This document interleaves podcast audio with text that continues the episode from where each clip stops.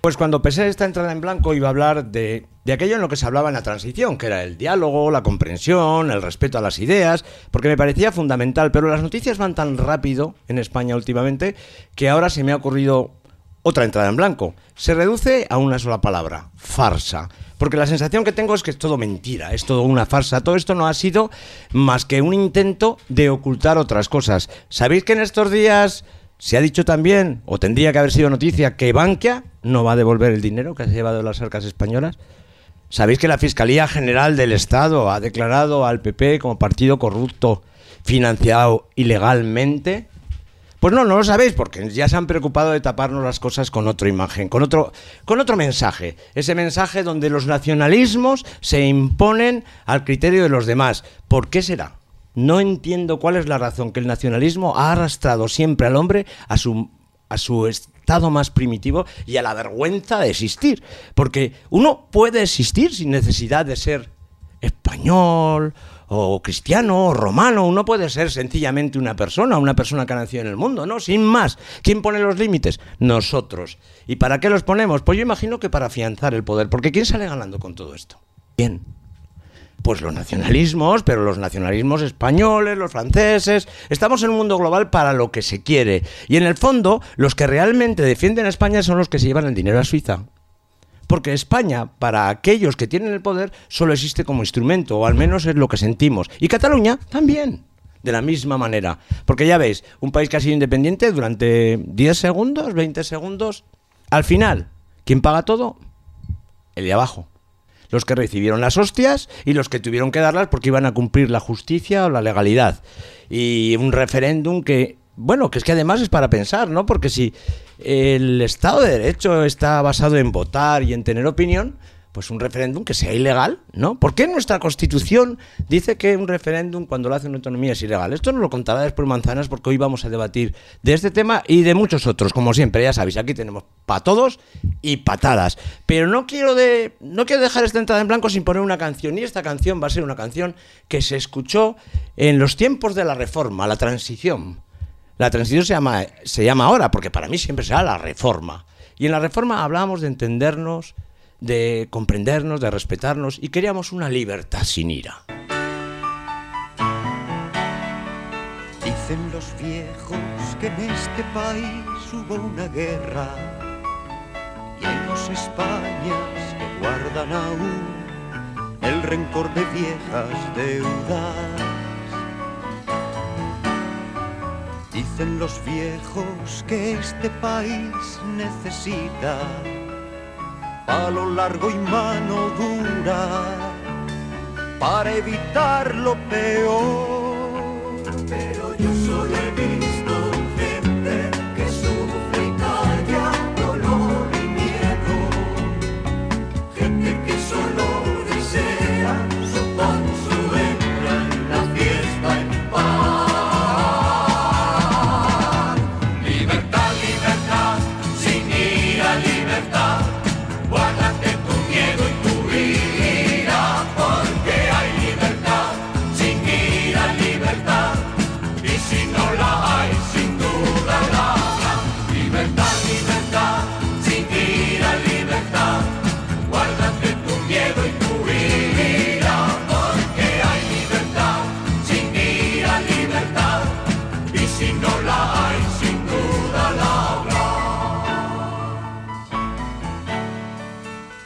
Dicen los viejos que hacemos lo que nos da la gana.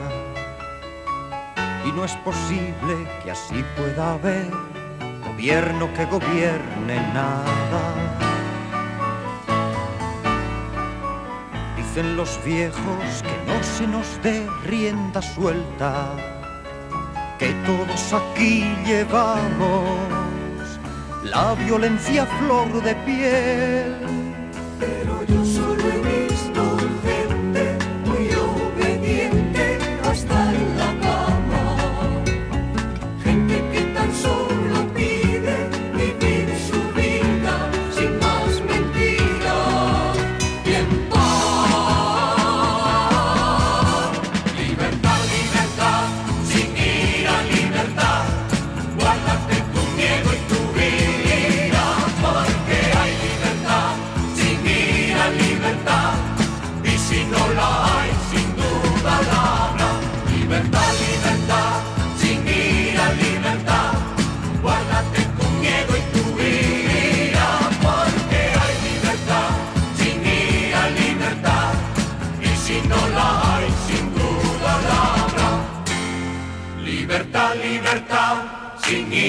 libertad.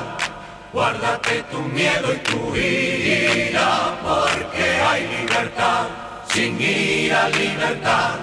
Y si no la hay, sin duda la habrá. Libertad, libertad, sin ira libertad.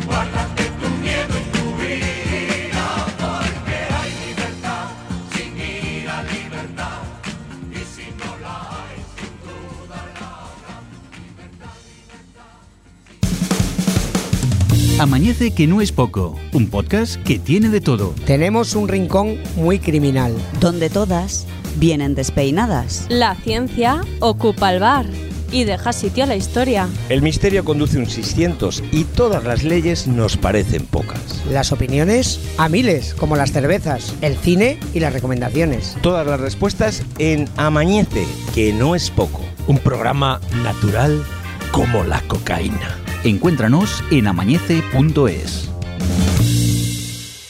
Pues buenas lo que sea a todos porque estamos aquí de nuevo con un amañece muy especial dedicado a la República Dominicana y al podcast Action Day, que lo que intenta reivindicar que en otros países a lo mejor tienen tiempo para pensar más que en películas o series en problemas tan importantes como es la vivienda. Y nos hemos reunido aquí unos poquitos y algunos nos lo han traído grabando, grabado, lo han traído grabado porque no podían estar ahí, porque hoy hemos grabado el día, joder, tres grabados ya y otro más. Hoy hemos grabado el Día del Pilar. El día 12 del Pilar, que en Zaragoza es un día que no se puede estar por la calle y qué mejor que juntarnos a comer y a grabar un nuevo podcast. Y dicho esto, paso a presentaros a mis colegas, porque hoy tenemos un invitado muy especial y voy a empezar por él. Hoy vamos a hacer un debate sobre lo que ha pasado estos días en Cataluña y en España. Y yo veía que teníamos las opiniones iguales, pero he encontrado un amigo que no tiene nuestra misma opinión, por eso va a estar representado aquí. Se llama... ¿Cómo te llamas? Me ha dicho... Alberto. Alberto. Alberto Gracia eh, Pérez. Anadón. bueno, Alberto es, es, es un amigo de la familia y se incorpora aquí para hablarnos hoy de todo lo que quiera y más. Sobre todo, no podemos decir que canta. Y después tenemos a su lado a nuestro querido, a, a nuestro inefable cónsul del podcast, nuestro amigo Juchu, José Antonio Algarra. Muy buenas tardes, José Antonio Algarra. Muy buenas tardes, don Paco. Hoy hemos trasladado el consulado a la embajada principal y, estoy muy Exacto. con- y nos ha hecho muy bien de comer, lo cual estoy muy contento. Que Juchu diga que le he hecho bien de comer es que es verdad que de- he debido hacer bien la comida, Cierto, porque si no, seguro que hubiera utilizado esto para meterse. Luego veremos qué dice Manzanas. Y tenemos una invitada de lujo, porque hoy tenemos aquí, en vivo, en directo, desnuda, como siempre, Beatriz Sainz Holandía. Muy Hola. buenas tardes, Bea. Hola, ¿qué tal? Y luego tengo, no, no vas a decir nada más, un- no sé, alguna cosa así de hola, ¿qué tal, chicos? Oh, mua, mua, mua. happy birthday. Me debes un happy birthday, por cierto. Sí, es verdad. A mi izquierda está también, que hoy está con nosotros. Oye, nos contarás que nos tienes preparado, porque nos ha preparado un tema muy especial. Tenemos a Sabina otra vez aquí. Buenos días, tardes, Hola, noches. Buenos días, Paco. Buenos días a todos los que nos escucháis. Y por último, sí, ¿me vas a decir algo? Nada, aquí estamos. Ah, eh, vale, iba pues si a decir, acaso. bien comidos y bien agradecidos en casa de Paco. Y un poco chupadillos y tal. Y ¿no? chupadillos. ¿Cuántas cervezas te has bebido, Juchu? Un par nada más. Y ahora, ¿quién me queda por presentar? Me queda por presentar a Javi, que está como siempre ahí con sus cascos, la mesa, los botones, el micrófono, se está tocando. Maravilloso. Javier Martínez, buenas tardes. Yo no te voy a fallar, Paco, ¿eh? Tú me dices, ven, yo lo dejo todo. Aquí estoy. ¡Ey! Perfecto. Y cómo no, me queda el último, el inefable, el intachable, el imperdonable, el inaguantable, Diego Manzanares. Muy Eh, buenas tardes, don ¿Qué tal, Francisco? ¿Cómo estás? Pues bastante viejo, antes de que me digas vieja indecente, no, ya te lo voy diciendo yo, por si acaso. Te veo, te veo mejor prácticamente que nunca ahora mismo. Lo estoy, lo estoy, lo estoy. En apariencia estás espectacular. Eh, ya te digo, un poquito así como Stephen King, pero bien. Bueno, pero. Bueno, decir que nos falta hoy Pepa, Pepa, nos falta, nos falta Andrés. y nos falta Andrés, y que tenemos una nueva incorporación al programa. Tenemos una incorporación internacional. Nada más y nada menos, un amigo de un país que te encanta a ti. Bueno, eh, es un país eh, del norte de Europa. Eh, con una bandera con colores amarillos y azules, que no es nunca ¿Japón? más, ¿no? No, no. Eh, Suecia, ¿no? Suecia. Viene de Suecia. ¿Suiza la- o Suecia? Suecia, Suecia. Suecia. Bueno, Daniel Aragay se incorpora con nosotros a hacer una colaboración nueva y nos va a hablar de películas de terror. Y vamos a ver si lo pronuncio bien. Hoy va a hablar de Poltergeist. Poltergeist. ¿Lo he dicho bien? Yo creo que sí. Poltergeist. ¿Y este, este nuevo Daniel va a sustituir al anterior Daniel? No, no, no, no. Daniel Roca hoy no va a poder colaborar con nosotros porque no ha dado tiempo a mandar la grabación. No, pero al otro. Daniel. Ah, ah, ah, Calavera, no. Tenemos tres Danieles. Estamos tres, llenos es verdad, Danieles. no había caído en eso. Tenemos tres Danieles. Y porque aquí además, esto yo creo que eh, hay que recalcar que Amanece es como una plataforma hacia el éxito. Eh, aquí Daniel Roca hizo una sección y, ahora- y luego ya se hizo su propio podcast. Lo está petando en Canarias, a lo mejor, en el resto de España no. Sé lo que vas a decir. Eh, Calavera hizo aquí una sección, le dimos la oportunidad, el- Y se le, le dimos un Portugal micrófono y se ha hecho hippie. y ahora hace un videoblog o, o como se llama ¿Ah, sí? eso para Heraldo de no lo Aragón. sabía. Ah, bueno, sí, es cierto. es cierto, Crítico sí. de cine. Crítico. Aunque estemos siempre en, en desacuerdo con sus críticas, que su gusto, su gusto cinematográfico es pésimo. Dani, un abrazo desde aquí. Eh, Esto es como Operación Triunfo. La gente viene aquí y luego triunfa. y ahora, pues Aragay ha dicho: Bueno, pues yo quiero eh, Eh, introducirme, ya que su escucha, podcast ¿te haciendo estás el dejando? ¿Te su- está dejando uno? Perdón, perdón. Ya que su podcast haciendo el sueco igual no tiene la repercusión que tiene Amañece, ha dicho: Voy a meter una cuñita en, en este podcast tan divertido para ver si refloto mi carrera en Suecia. Daniel, bienvenido al podcast y muy agradecidos de que colabores con nosotros y tengas la intención hoy de hablarnos de una película tan entretenida y tan maravillosa como es Poltergeist. Y nos que, oye, cuando estábamos diciendo de los que los que empiezan aquí y después se van, triunfan, hacen su, su podcast propio, nos falta uno. bueno, bueno. Nos falta uno que va a hacer su podcast propio ya. Igual no, igual, igual no hay que hablar de esto. No hay que todavía, decir ¿eh? nada, no hay que decir nada. Bueno, pues uno de nosotros se va a hacer un podcast propio. Adivinar quién. Ya lo tenía, pero. Oye, y no sé si hoy, porque hoy es un podcast diferente, va a ser más corto. De hecho, esperamos que dure dos horas, con lo cual prepararos para cinco. Y tenemos interacciones, Javi, o no hemos mirado nada. Yo no he mirado el correo esta vez, la verdad. ¿Para qué vamos a engañarnos? Sí, bueno, más que interacciones tenemos a los de Twitter que siempre nos dicen cosas. Pero ah, no sí, sé si nos, sigue que nos dicen, imbécil. Bueno, eh, lo primero, recordad oyentes, amañece.es, ahí tenéis todos los capítulos y además nuestros enlaces al Twitter, al Facebook y a las formas en las que podéis comunicaros con vosotros. Por si queréis mandarnos un correo. Vamos allá, primero con Daniel Roca. Venga, vamos un poco de, de interacciones internas. Dice, no sé si ha sido muy buena idea grabar Pod Cinema y Amañece al mismo tiempo. Ah, vaya, así que Daniel Pero- Roca ha grabado un Pod Cinema también, pero ¿esto qué está Sí, pasando? No sé, ¿qué, qué ha pasado ahí? Nosotros- no, yo creo que se equivocó. Debía pensar que estábamos grabando igual que Podcinema y no grabamos, porque pusimos la promo Mm. para decir que grabábamos precisamente por el podcast Action Day y, y debió confundirse, Correcto, porque sí. también me imagino que Porque Podcinema Podcinema participa, ¿no? Publicó el mismo día que pusimos algún comentario y por eso. Aquí ya sabéis que somos solidarios y todo que sea ayudar o colaborar para ayudar a los que están más necesitados. Aquí está Mañece para lo que haga falta. que necesitéis? Dos duros, dos duros. Toma. Venga. Venga. 100 euros, 100 euros encima, como estos. Arroba Mami Futura. Escribe, ¿cuál es el podcast que te define? Escribe un tweet y pone el hashtag, ¿cuál es tu podcast? Y responde a Denfus. Imposible decir uno. En todo caso, invita a la Casa Pod, amanece que no es poco y luce el horizonte. Joder. Olé, bien, que este gol nos ha puesto en un podio impresionante. Muchas a la gracias. Altura, a la altura de grandes podcasts. Y responde concepto, sentido. Gran trío a falta de podcast sentido para el póker. Ah, ahí mete su cuña, eh, sí, señor. Este es, este es de los nuestros. Vamos también. Eh, arroba chusgc dice: Amañece que no es poco. Aunque os escucho siempre, no reacciono porque no se me ocurre nada. ¿De verdad no te damos nada en qué pensar? Sí, en- concretamente dice: Hoy iba a comentaros algo de Arthur, Arthur Conan Doyle y no me Ah. acuerdo. Ese es de los nuestros.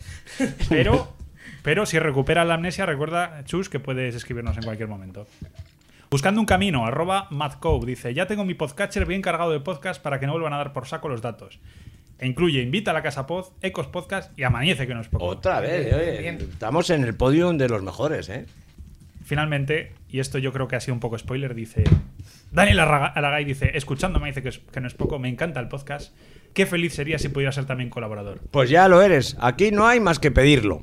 Oye, y nosotros eh, le hacemos un hueco. Francisco, y decir que queda, queda poquito ya para las jornadas de podcasting, ¿no? De este año en Alicante. Pues la verdad es que no sé cuántos son, pero si no son ya, han sido ya o serán ya. Dinos, Juchu, ¿tú qué no, sabes? el fin de semana del 26-27 creo que es. Será como siempre el último fin de semana de.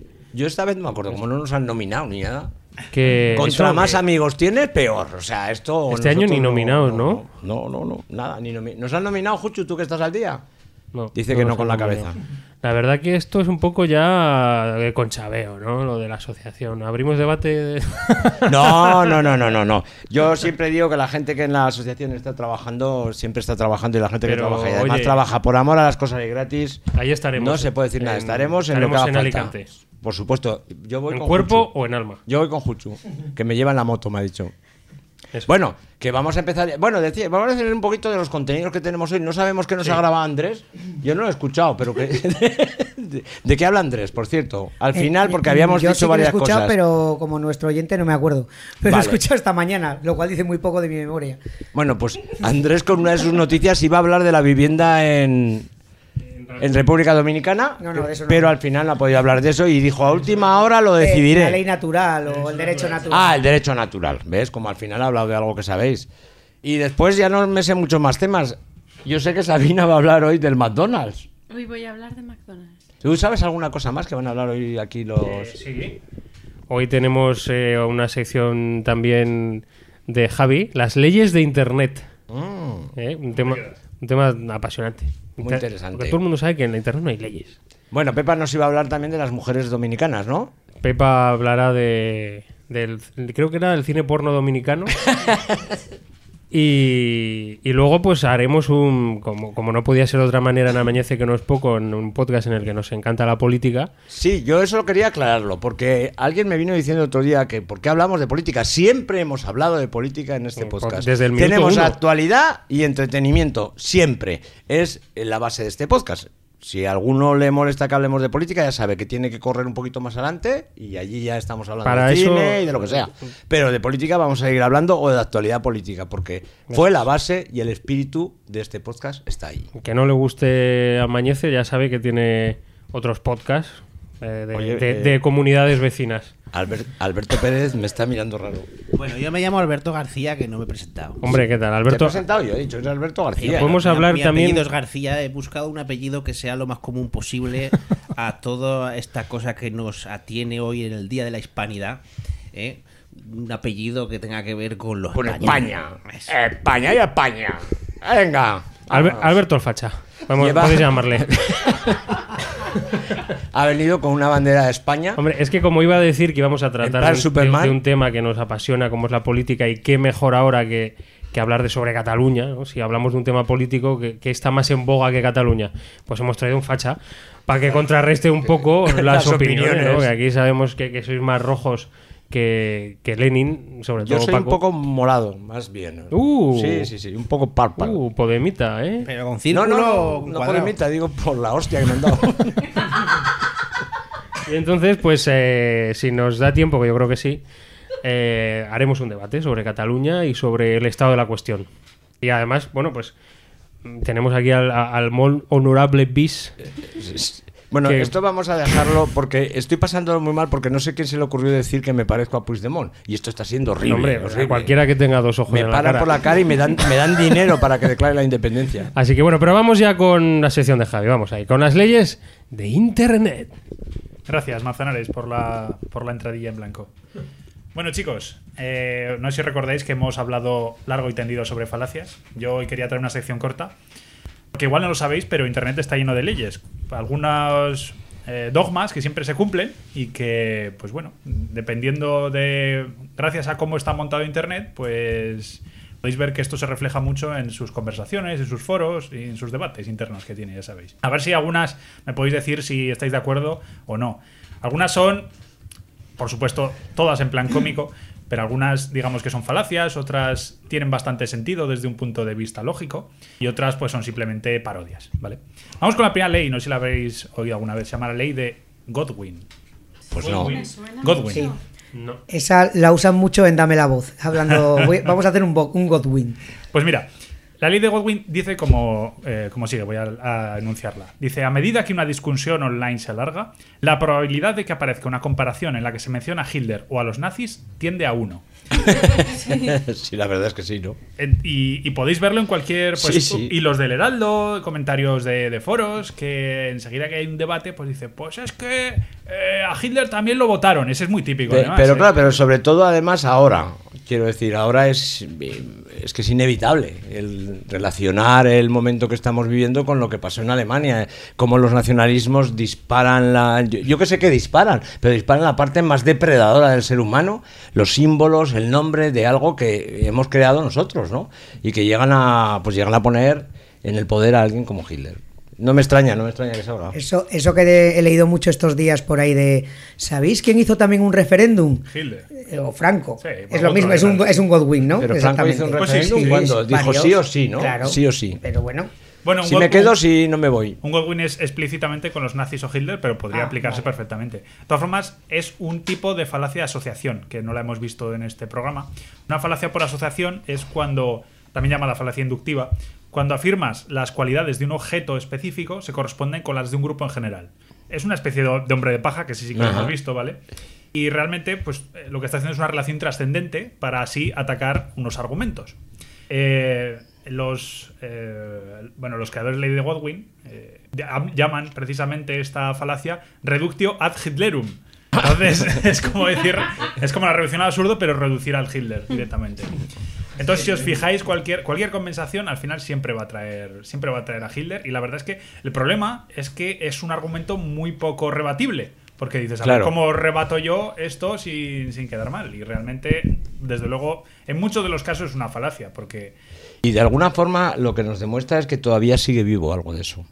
El recuerdo, el espíritu y el nacionalismo. La pa- La, la palabra defender una nación como si fuera algo con lo que puedes, no sé, como si eso te resolviera la vida. Eh, yo creo que los catalanes piensan que cuando sean catalanes ya se les habrán solucionado todos los problemas. Y nosotros, por ser españoles, debemos creer que también. Cuando realmente los problemas son otros. Y están en todo el mundo, no solo aquí. ¿Pero esto qué tiene que ver con Godwin? Eh, quiero decir que, que- no, claro, no, no, que de alguna manera lo, lo que quiero decir con esto es que nos sigue presente eso Ah, y cuando y, y- y lo relacionamos in- inevitablemente. Pero además lo triste es que inevitablemente sigue en pie. Sí, también, también Claro. en estos Y días. tenemos nuestro miedo y algunos todavía la creencia que se pueda volver a eso. en Porque algunos días, creen en eso. Varios de los argumentos de, pues bueno, de- del, del bando independentista o de los, de los independentistas han, eh, han asociado con el franquismo. Eh, muchos de los casos, o hablando Mm. de la transición, cuando se supone que en estos términos ya ha llovido, digamos. Y que- Debería de haber llovido, debería. Pero es que lo que lo, lo que fue motivo de esa causa, es lo que quiero decir, igual me estoy explicando mal, sigue vivo, sigue vivo para muchos. Para todos, de hecho lo estamos viendo estos días, ¿no? Como en el momento que pones en la boca de alguien Alemania o España, todo cambia, todo cambia. eh, Pero cambia de una manera, eh, bueno, no- te, salen de las piedras cosas que no podías imaginar y la gente defiende eso con unos argumentos además eh, que son vacuos. ¿no? Para mí no tienen una lógica porque mientras España lo que está teniendo es un gobierno que es corrupto, eh, está apoyando a los bancos con dinero público que no devuelve y todo eso no importa si somos españoles. Entonces, ¿qué significa ser español? Eso sería una buena pregunta. Pero es que sigue vivo todavía ese espíritu que llevó a Hitler arriba y sigue todavía debería de seguir viva, que no sigue ya. Durante un tiempo sí siguió el miedo a, a lo que allí se produjo y a lo que trajo en consecuencia al resto del mundo. Siguiente ley de Internet. Es la ley de Skid. He dicho. No sé si la habéis oído. Ley de Skid. Es bastante poco conocida. Dice, cualquier texto corrigiendo un error en otro texto contendrá por lo menos un error. La verdad es que en internet muchas veces alguien dice, pues había un tuit que decía, dice, eh, estoy hasta los huevos, pienso, eh, no, no sé cómo decía, eh, pienso pegarme un tiro mañana. Y decía, decía no, pero no, solo pienso en pegarme un tiro mañana. Y la respuesta es, eh, solo va sin tilde, por ejemplo. O sea, es que a veces, a veces internet es así, o sea, no nos fijamos. No, a veces no, muchas veces. También es una falacia lógica. Es decir, eh, tu argumento no vale porque lo has escrito con, con erratas o lo has escrito con faltas ortográficas, etcétera. Ya, lo de, tu, lo de tu argumento no vale, eso, eso trae las leyes de Internet. Tu argumento no vale, ¿por qué? Porque el mío es mejor. Pero ya te explicaré por qué. Simplemente lo pienso yo. No, es lo que, es lo que pienso. Siguiente ley. Es la regla 34. ¿Habéis oído hablar de la regla 34? No, esa no. Seguro que cuando la explique habéis oído hablar. Dice, si existe, ya hay o habrá en un futuro porno de ello. Ah, sí, Era la regla 30. O sea, sí, siempre, sí. siempre que veáis algo erótico dices, pero han sacado porno Pero de esto, esa pues regla, es regla de- 34. de 4chan, ¿puede ser? Hombre, claro, por supuesto, porque es desde luego el, el fundador de esta, de esta regla, o la- las las primeras apariciones las que tuvo, pero también nos muestra un lado oscuro de, de Internet y es que, claro, la gente pues se aburre mucho e intenta buscar siempre sus, eh, digamos, sus distracciones, ¿vale? A- Sí, hay otra regla parecida que dice que de cualquier personaje masculino hay una versión femenina también en un fan. ¿Por qué no? Sí, ¿cómo se llama? Bueno, genderbender lo llaman, ¿cómo le Sí. llaman también? Eso es. Digamos, eh, ¿recordáis algún, algo que os haya sorprendido, que, que haya porno en internet sobre algo que no esperabais? Eduardo Manos Pene. Eduardo. Sí, esa existe. Sabina, Sabina, por favor. ¿qué, qué, qué página es la-? Sí, sí, lo- la, sí, sí, la conozco, la conozco. ¿Qué haces en tus horas No, no, libres, la, la conozco porque no me acuerdo en qué podcast, como digo tantos, hicieron un especial de títulos de películas porno, yo qué sé, de- del fontanero, su mujer, Sí, otra cosa de pero- meter, bla, bla, bla. Ensalada nombraron, de, ensalada de pepino en colegio femenino. por ejemplo, pero- Pero- esas son las clásicas, pero Eduardo Manos Penes, esa, o- también la nombraron. Pero en la hobby consolas, yo recuerdo cuando era pequeña, en la última página siempre había un catálogo de películas porno. ¿En las hobby comprar. consolas? Sí, para comprar Anda. por correo y recuerdo esa en concreto y recuerdo una de Roger Rabbit también, porno. Este podcast está empezando a tomar unos tintes Roger Rabbit interesantes es, ahora. ese- es, es fácil de imaginar, ¿no? El conejito juguetón o algo así, ¿no? Roger Rabbit o algo así podría ser. Bien, Jucho, bien. ¿Habéis, Ahora es cuando, ahora es cuando Alberto el Facha se empieza a sentir cómodo, hablando de películas porno. Torrente, torrente. Yo os quiero lanzar una pregunta ahora que estáis con este tema de internet. ¿Vosotros creéis que si toda la gente que escribe en internet, en foros, etcétera, etcétera, redes sociales, eh, tuviera su nombre real y su DNI puesto en lo que pone, ¿escribiría lo que escribe? Sí. Esto es muy de Alberto el Facha, ¿eh? O sea, Identificados por la Policía Nacional y la Guardia Civil. Todos, todos recordamos hace poco a la mujer que deseó que violaran a Inés Arrimadas. Lo hizo con su nombre y su apellido y enseguida fue, pues bueno, eh, la, la echaron de su trabajo. Yo creo que sí. sería- Cierto, eso es habría- cierto, Habría sí. menos gente. habría Pero, menos gente. Quizás sea una excepción eso. ¿Es verdad o no que muchas figuras políticas o figuras conocidas que están presentes en Twitter tampoco se cortan nada? no, no se Luego corta nos, nadie nos- nada. Nos llegan también noticias de las cosas que van soltando. Eh, pero además, ¿estarías a favor de que no hubiese anonimato en Internet?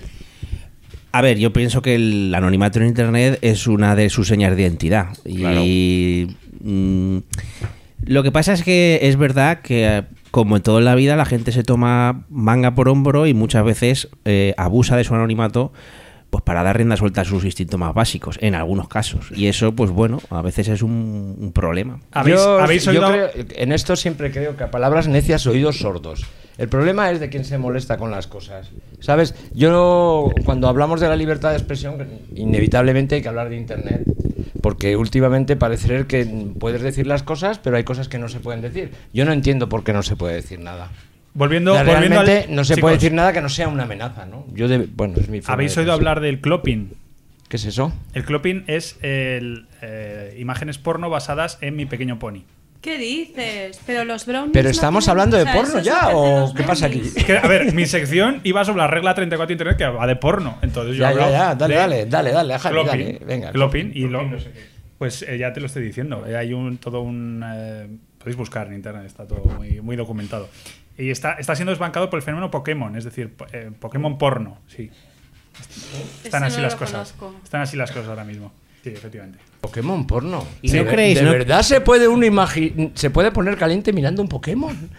Pokémon Go porno. Sí, ¿por qué no? Anda. Así haces ejercicio también.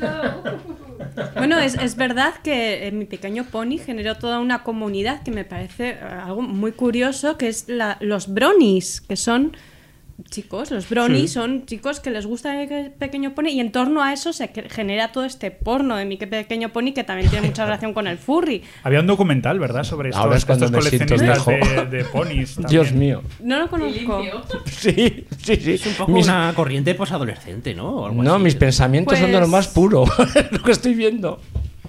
Última ley de Internet, es la ley de Poe. Y esta igual... bueno, ¿Alguna vez os he hablado Ley de de? Poe. Sí.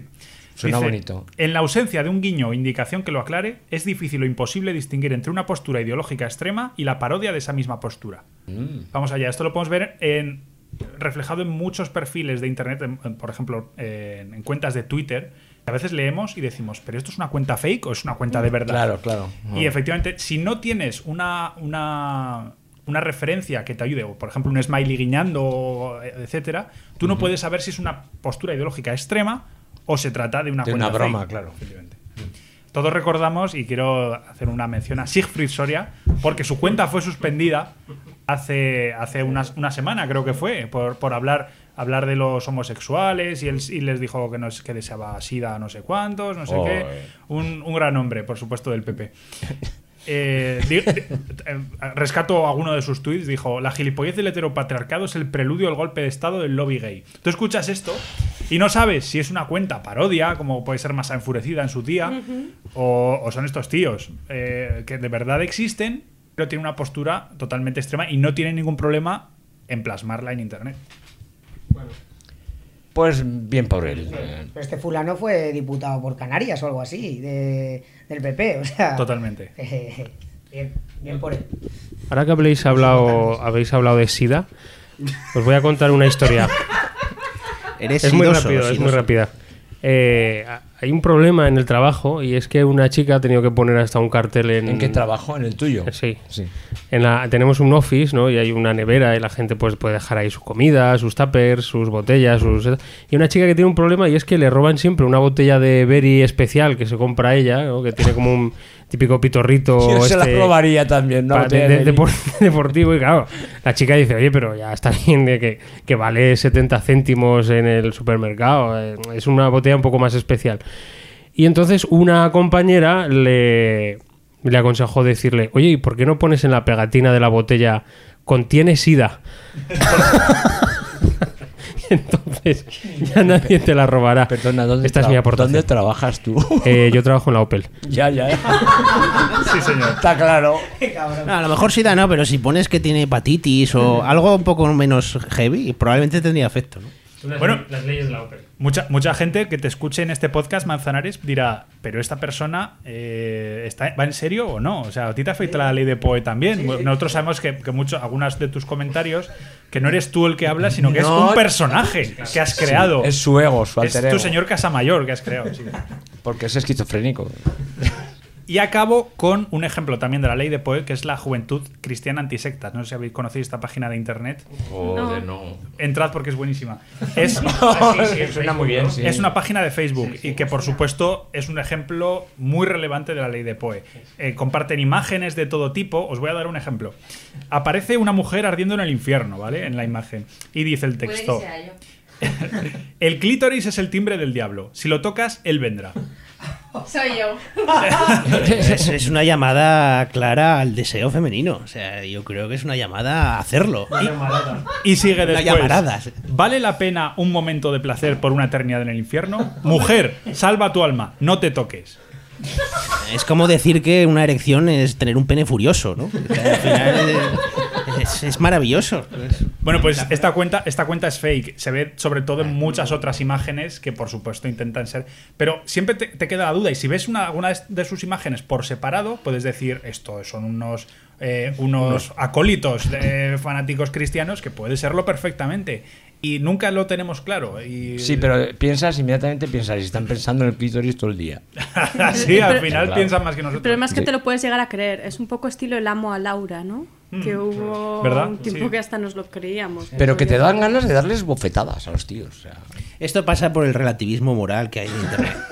Hasta aquí ahora estoy hablando yo, Alberto el Facha, y es un relativismo moral que nos está hundiendo en la más absoluta miseria, nihilista, relativista y sin ningún tipo de orientación. Otro personaje, otro personaje hemos creado. Muy bien, Alberto. Ala, tira. Tómate Hay que hacer, cerveza, hay que hacer algo, hay que, hacer, hay que identificar a la gente. Darle un caldico de. Caldico de Becker. Alberto. Vamos con mi canción, chicos. Paco, preséntanos de qué van hoy las sí, canciones. verdad, eh, hoy estoy un poco despistado. Se me olvidó decir que hoy, pues como es el Día del Pilar y estamos en Zaragoza, he escogido grupos aragoneses. Así metemos el mío. Si no lo habéis metido nadie, pues ya el que no le ha me- ya podéis daros por jodidos todos. ¿eh? ¿Quién lo ha metido? Sabina. Sabina, te quedas Yo tú lo meto, fuera. yo lo meto. Bueno, ¿y quién ha escogido? Me lo imagino, me lo imagino. Venga, dilo, dilo. No, no, no, pero de rap, seguro. Somos un grupo de rap español, sí, señor. Ya que, ya que, ¿Violadores? No, Ah. por supuesto. Eso sería demasiado, demasiado fácil, por supuesto. Venga. Eh, el grupo que traigo es Rapsus Clay y Jace. Igual conocéis a, a Rapsus Clay como cantante. Quedaba chelas o rapsus, ¿no? Claro, es lo que quedaba. Pero como Chelas no tenía un grupo, pues, pues ahí está. Bueno, se puede considerar un grupo, pero realmente en el rap es un. De la misma moda, de la misma forma que en el pop el grupo formado por batería, guitarra, bajo y cantante, sería un canon. Aquí, pues, el dúo entre un disc jockey y un MC, que MC, vendría a ser, es bastante, bastante frecuente y es el caso de, de, de Rapsus Clay y Jace, pertenecientes a la, a la Raval y la Magdalena, respectivamente, o al revés, perdón. Y traigo un tema de 2002 que se llama Ya se la colé, que es bastante, bastante, bastante característico y un temazo donde los haya. Pepinaco, vamos allá. Y es que, ¿cómo me va a fumar otro porroco en toda tu casa? Ay, ay, ay, dame, dame kriptonita. Ya dejé la pila, falda, pape, deme la falda de mi vidita. Colecciono sonrisas y tragedias Lo primero a medias por las prisas. Mi campanilla, mira que desperdiciara un Peter Que hubiese besado el suelo que pisas. Ni Españas ni camisas blancas Queda tan poca esperanza.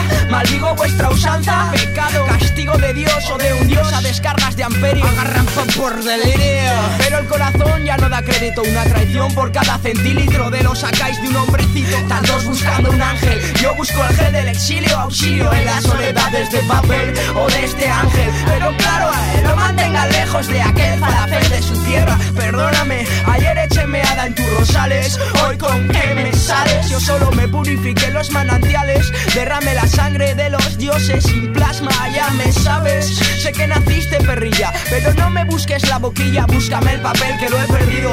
Quién sabe qué nos depara Espero que vivir en la sierra de Guara Con mis lobos y penumbra Ya que me la comí, ya que me la comí De mi barrio y bailaré sobre tu tumba. Ya se la colé, ya sí, ya se la ya se la, ya se la colé ya sé, ya se la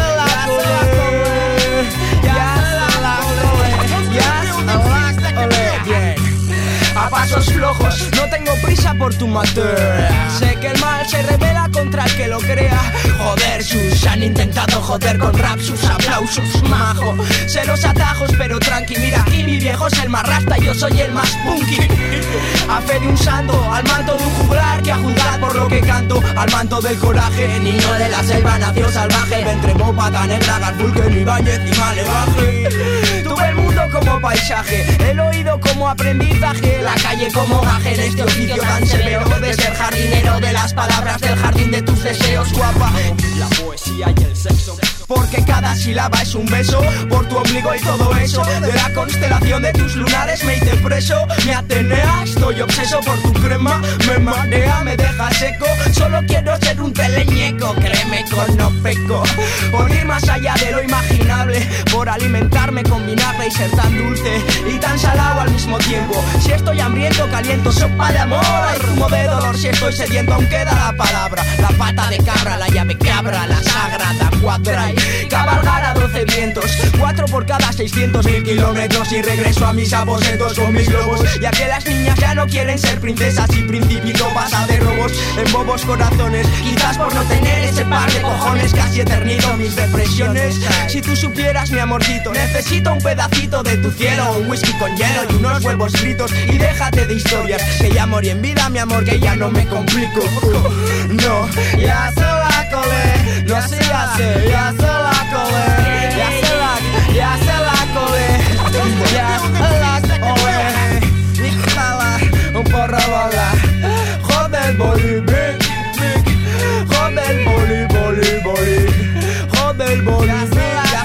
Bueno, pues vamos ya al debate.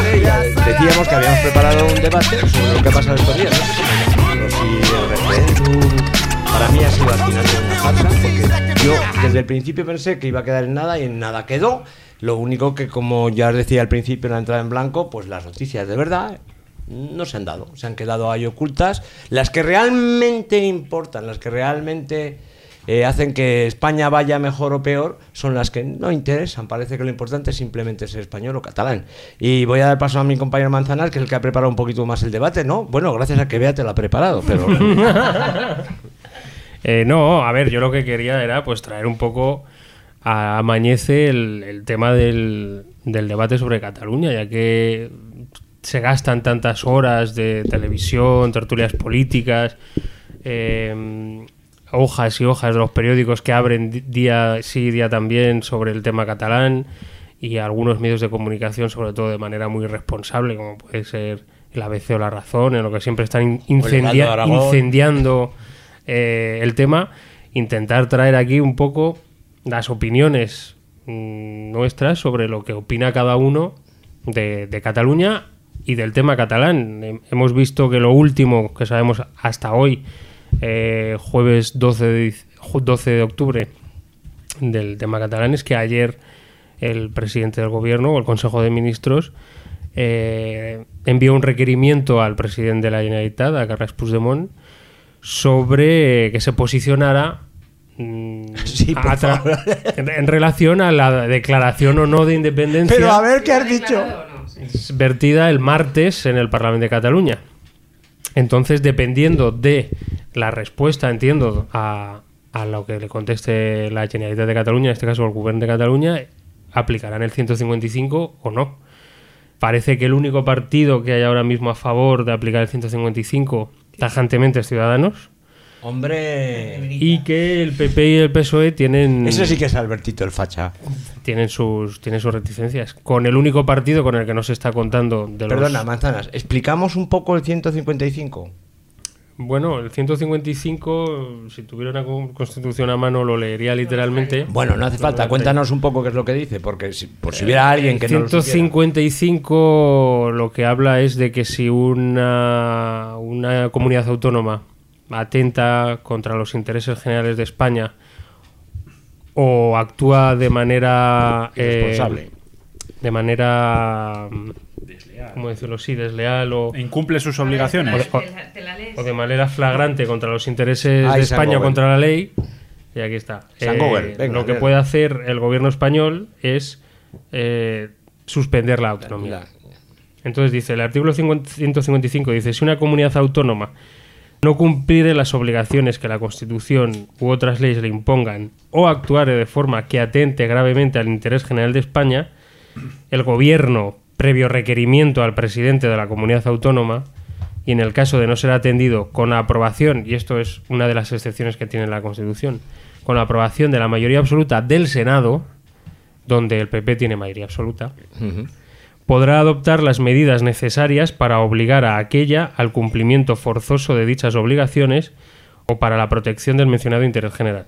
Y hay un punto segundo que dice, para la ejecución de las medidas previstas en el apartado anterior, el Gobierno podrá dar instrucciones a todas las autoridades de, las- de la comunidad autónoma. Es decir, el Gobierno de facto se supone que a través del delegado del Gobierno en Cataluña podría dar cualquier tipo de instrucción a cualquier institución de esa comunidad autónoma. Ya, que pasaría, pasaría el gobierno, o sea, la autonomía pasaría a ser eh, centralizada al gobierno, ¿no? No, no, tanto no es, ¿eh? pero de- digamos que deberían, en, en lo aplicable a lo que se han saltado. Quiero decir, no es que Ajá. pierdan la autonomía, muchas personas piensan, Sí, piensan claro, que eso es- ese es el como punto un que quería castigo, aclarar, que es como un castigo, pero no, es como un último recurso cuando has hecho algo que no está bien, pues para que lo hagas bien.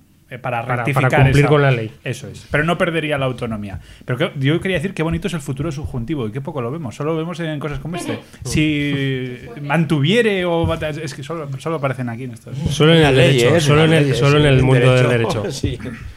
Entonces, bueno, el primer, yo la primera pregunta que querría hacer a, a vosotros, eh, para que opinarais un poco, para no hablar en general. a la mesa se dice. A la mesa, La el primer punto de debate. A la mesa. es eh, bueno que cómo, cómo debe cómo debe o qué respuesta política debería ofrecer el gobierno de España eh, ante este tema. O sea, quiero decir, si en Cataluña hay una mayoría clara, como creo que la hay en el Parlamento, no de independentismo, sino de plantear la propuesta de un referéndum legal y pactado, ¿el gobierno cómo debe actuar? ¿Debe aplicar la Constitución y la ley de manera estricta como se ha hecho hasta ahora? O sea, no os podéis mover de aquí y el referéndum no se puede hacer porque es inconstitucional. ¿O se debería, en vuestra opinión, eh, llegar a un consenso Bueno, para que existiera un referéndum legal como ha habido en otros países del mundo? Los 5 millones de parados son inconstitucionales también. Los desahucios son inconstitucionales. Entonces, visto eso, porque es importante ver cuándo nos interesa defender la, Constitución y cuándo no, visto eso, yo lo plantearía desde una manera más lógica o ética.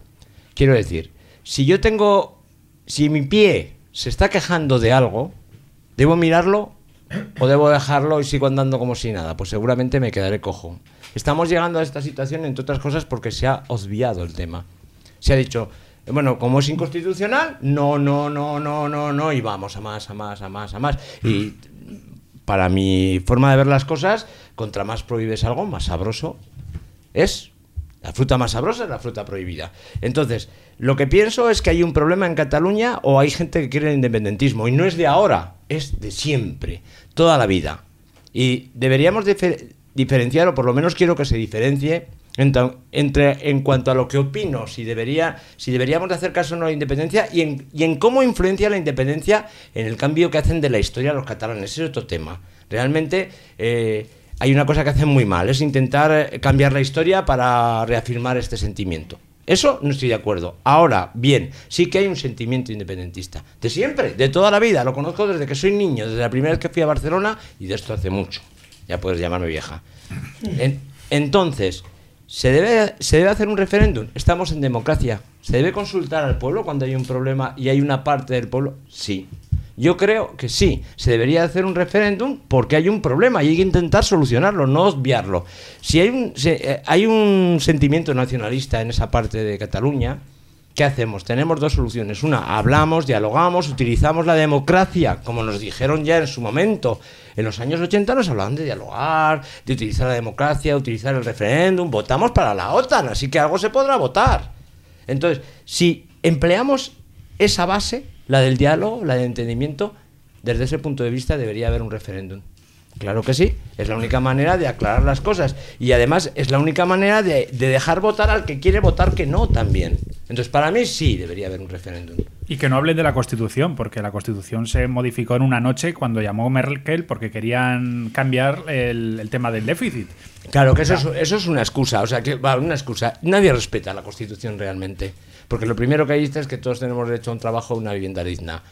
Y hemos visto además como no solamente los bancos acaban a la gente de sus casas, sino como además se llevan el dinero y no lo devuelven. Entonces, la, Constitución no se cumple. Y no se cumple ni la ley, porque estamos en un gobierno que pues ahora mismo han declarado, la Fiscalía ha declarado que es corrupto. Entonces, hay cosas que no se cumplen.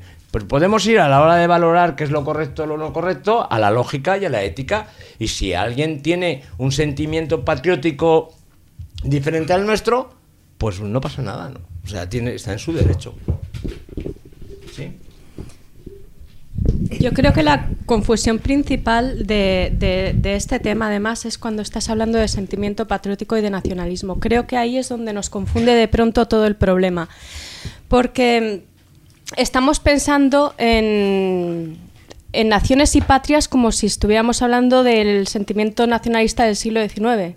Estamos hablando hoy en día de gobiernos y como dices tú, si hay que aplicar, ya se viola la Constitución y ya nos la saltamos por alto en tantos temas, eh, vamos a aplicar un poco la ética y el sentido común. Estamos hablando de si un territorio se puede eh, separar de otro territorio por voluntad propia o debemos obligarlo a mantenerlos en nuestro territorio. Quizá, quizá eso I- igual no, igual muchos no vais a coincidir conmigo, pero igual eso no es nacionalismo. Igual estamos hablando de querer una forma independiente de gobierno y no de pensar en otra patria y en otra nación.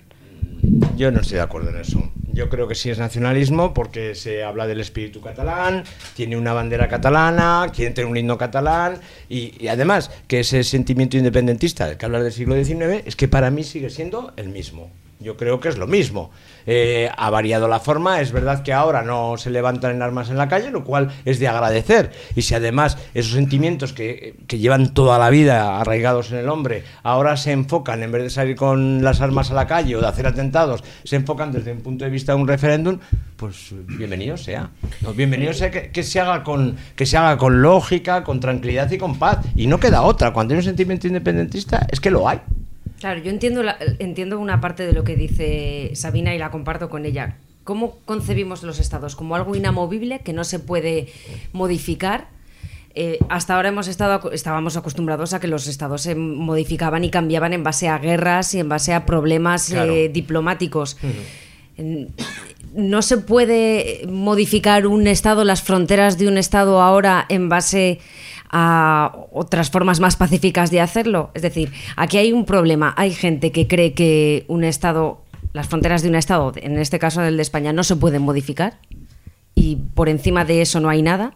Y hay otras personas que opinamos que, bueno, que las fronteras es algo artificial y que Claro. como tal se pueden se pueden modificar y, y- y yo creo que es muy de vamos muy de agradecer quiero decir que es que es eh, fruto de la evolución que no se haga de, de una Claro, forma exacto. bélica como Sí, se hacía sí. hasta ahora Eh, yo creo que el mucho mucho del debate eh, habría que delimitarlo en eso es decir los estados se pueden se pueden cambiar los estados se pueden modificar sin una guerra de por medio Bueno, yo creo que tendríamos que dejar de hablar de los peces y los vinos, de las nubes del, del campo y hablar de cosas concretas.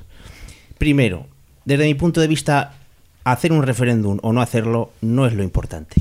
Porque os olvidáis de que un referéndum cuando se plantea una sociedad lo que hace es dividirla, que es precisamente lo contrario de lo que habría que hacer.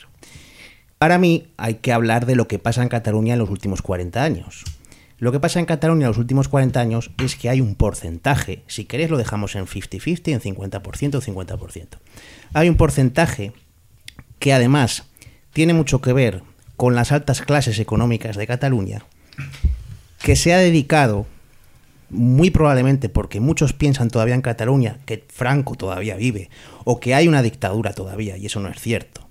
Se han dedicado a hacer una educación, unos medios de comunicación y unas subvenciones a entidades culturales que para mí, desde mi punto de vista, se han pasado de rosca. Y de la defensa de una cultura propia han pasado al ataque y al victimismo. Hay mucha gente en Cataluña que no es independentista, que no habla ni se mete en política. Es como cuando tienes un cuñado en una, en una comida que está siempre diciendo viva Franco. y Qué cosa no- más rara que no había salido todavía la palabra cuñado. y tú, por, y tú por no discutir con el cuñado, pues dices, pues bueno, pues déjalo. Y eso es lo que ha estado pasando muchos años en Cataluña. En- hay que empezar a hablar de lo que está pasando en Cataluña, que es una especie de acoso y derribo a todo el que no piensa independentista. Y eso es para mí lo peligroso. Y es peligroso porque mm, cuando tú estás controlando una educación y un currículo pedagógico que muchas veces fomenta un cierto, digamos, odio hacia el otro. Cuando tú estás en unos medios de comunicación públicos subvencionados, no hay pluralidad. Cuando tú estás Eso me dando... suena, pero no me dan- suena a Cataluña, No, no, me suena también a España. ¿eh? También hay cosas españolas. Se hace ¿no? siempre. Yo no digo que no. siempre. Yo no digo que no, pero vamos a hablar de cosas concretas. Porque el diálogo está muy bien, el entendimiento está muy bien, pero ¿de qué negociamos? Pero hay que darle ¿De qué dialogamos? Hombre, ¿de qué Ah. dialogamos? Pues creo que está claro. El diálogo está claro. ¿Se hace un referéndum o no? Y además, eh, me está dando la razón en una cosa. Hay gente que, que está harta de este tema. La forma de acallarlo, la forma de terminarlo, es tener una solución que sea mayoritaria. ¿Qué piensa la mayoría? Todos decimos que la mayoría quiere que no. ¿Por qué tenemos tanto miedo pues, a escuchar a la mayoría? es que siempre hemos- Claro, nos pero hemos- tú me estás diciendo eso que dijo Rajoy, perdona. Eso que dijo Rajoy de. Es que no se puede preguntar a la gente porque igual sabes lo que no quieres. Pues claro, es que de eso se trata la democracia. De escuchar a los demás. No, pero, pero vamos a ver. Cataluña tiene la autonomía más grande, las, mm, mm, las de- delegadas, las competencias más altas de toda Europa. Tiene una autonomía espectacular. No nos olvidemos de que el, el único objetivo independentista es la independencia.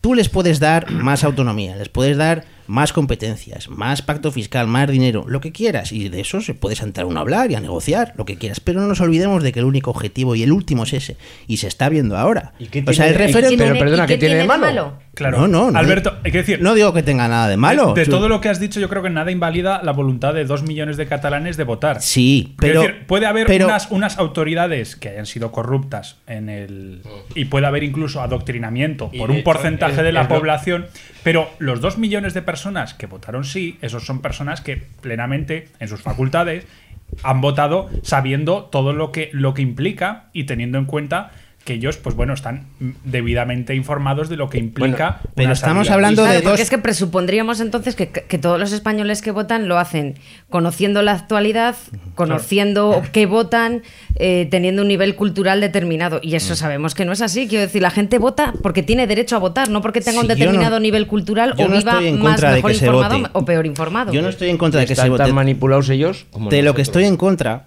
es de que, primero, se haga un referéndum, que no es el primero que se ha hecho, que no nos olvidemos que en 2014 se hizo otro. Y que En 2014 eh, se un hicieron unas elecciones Y un referéndum oculto, pero no hubo un referéndum como tal. Bueno, se hizo un referéndum por parte de los independentistas. No, no, Y- fue- todo referéndum, claro, pero todo Se refer- hizo un referéndum. un referéndum Y luego que se no hizo- está arreglado y que no está pactado Y luego, es un momento, una farsa, un momento, como decía un Paco. momento. Se hizo, se hizo un referéndum y se hizo unas elecciones plebiscitarias. Del referéndum y de las elecciones plebiscitarias salió en las elecciones plebiscitarias Hola, perdona, un pa- 48%. perdona, perdona, Alberto, para tontos plebiscitarias.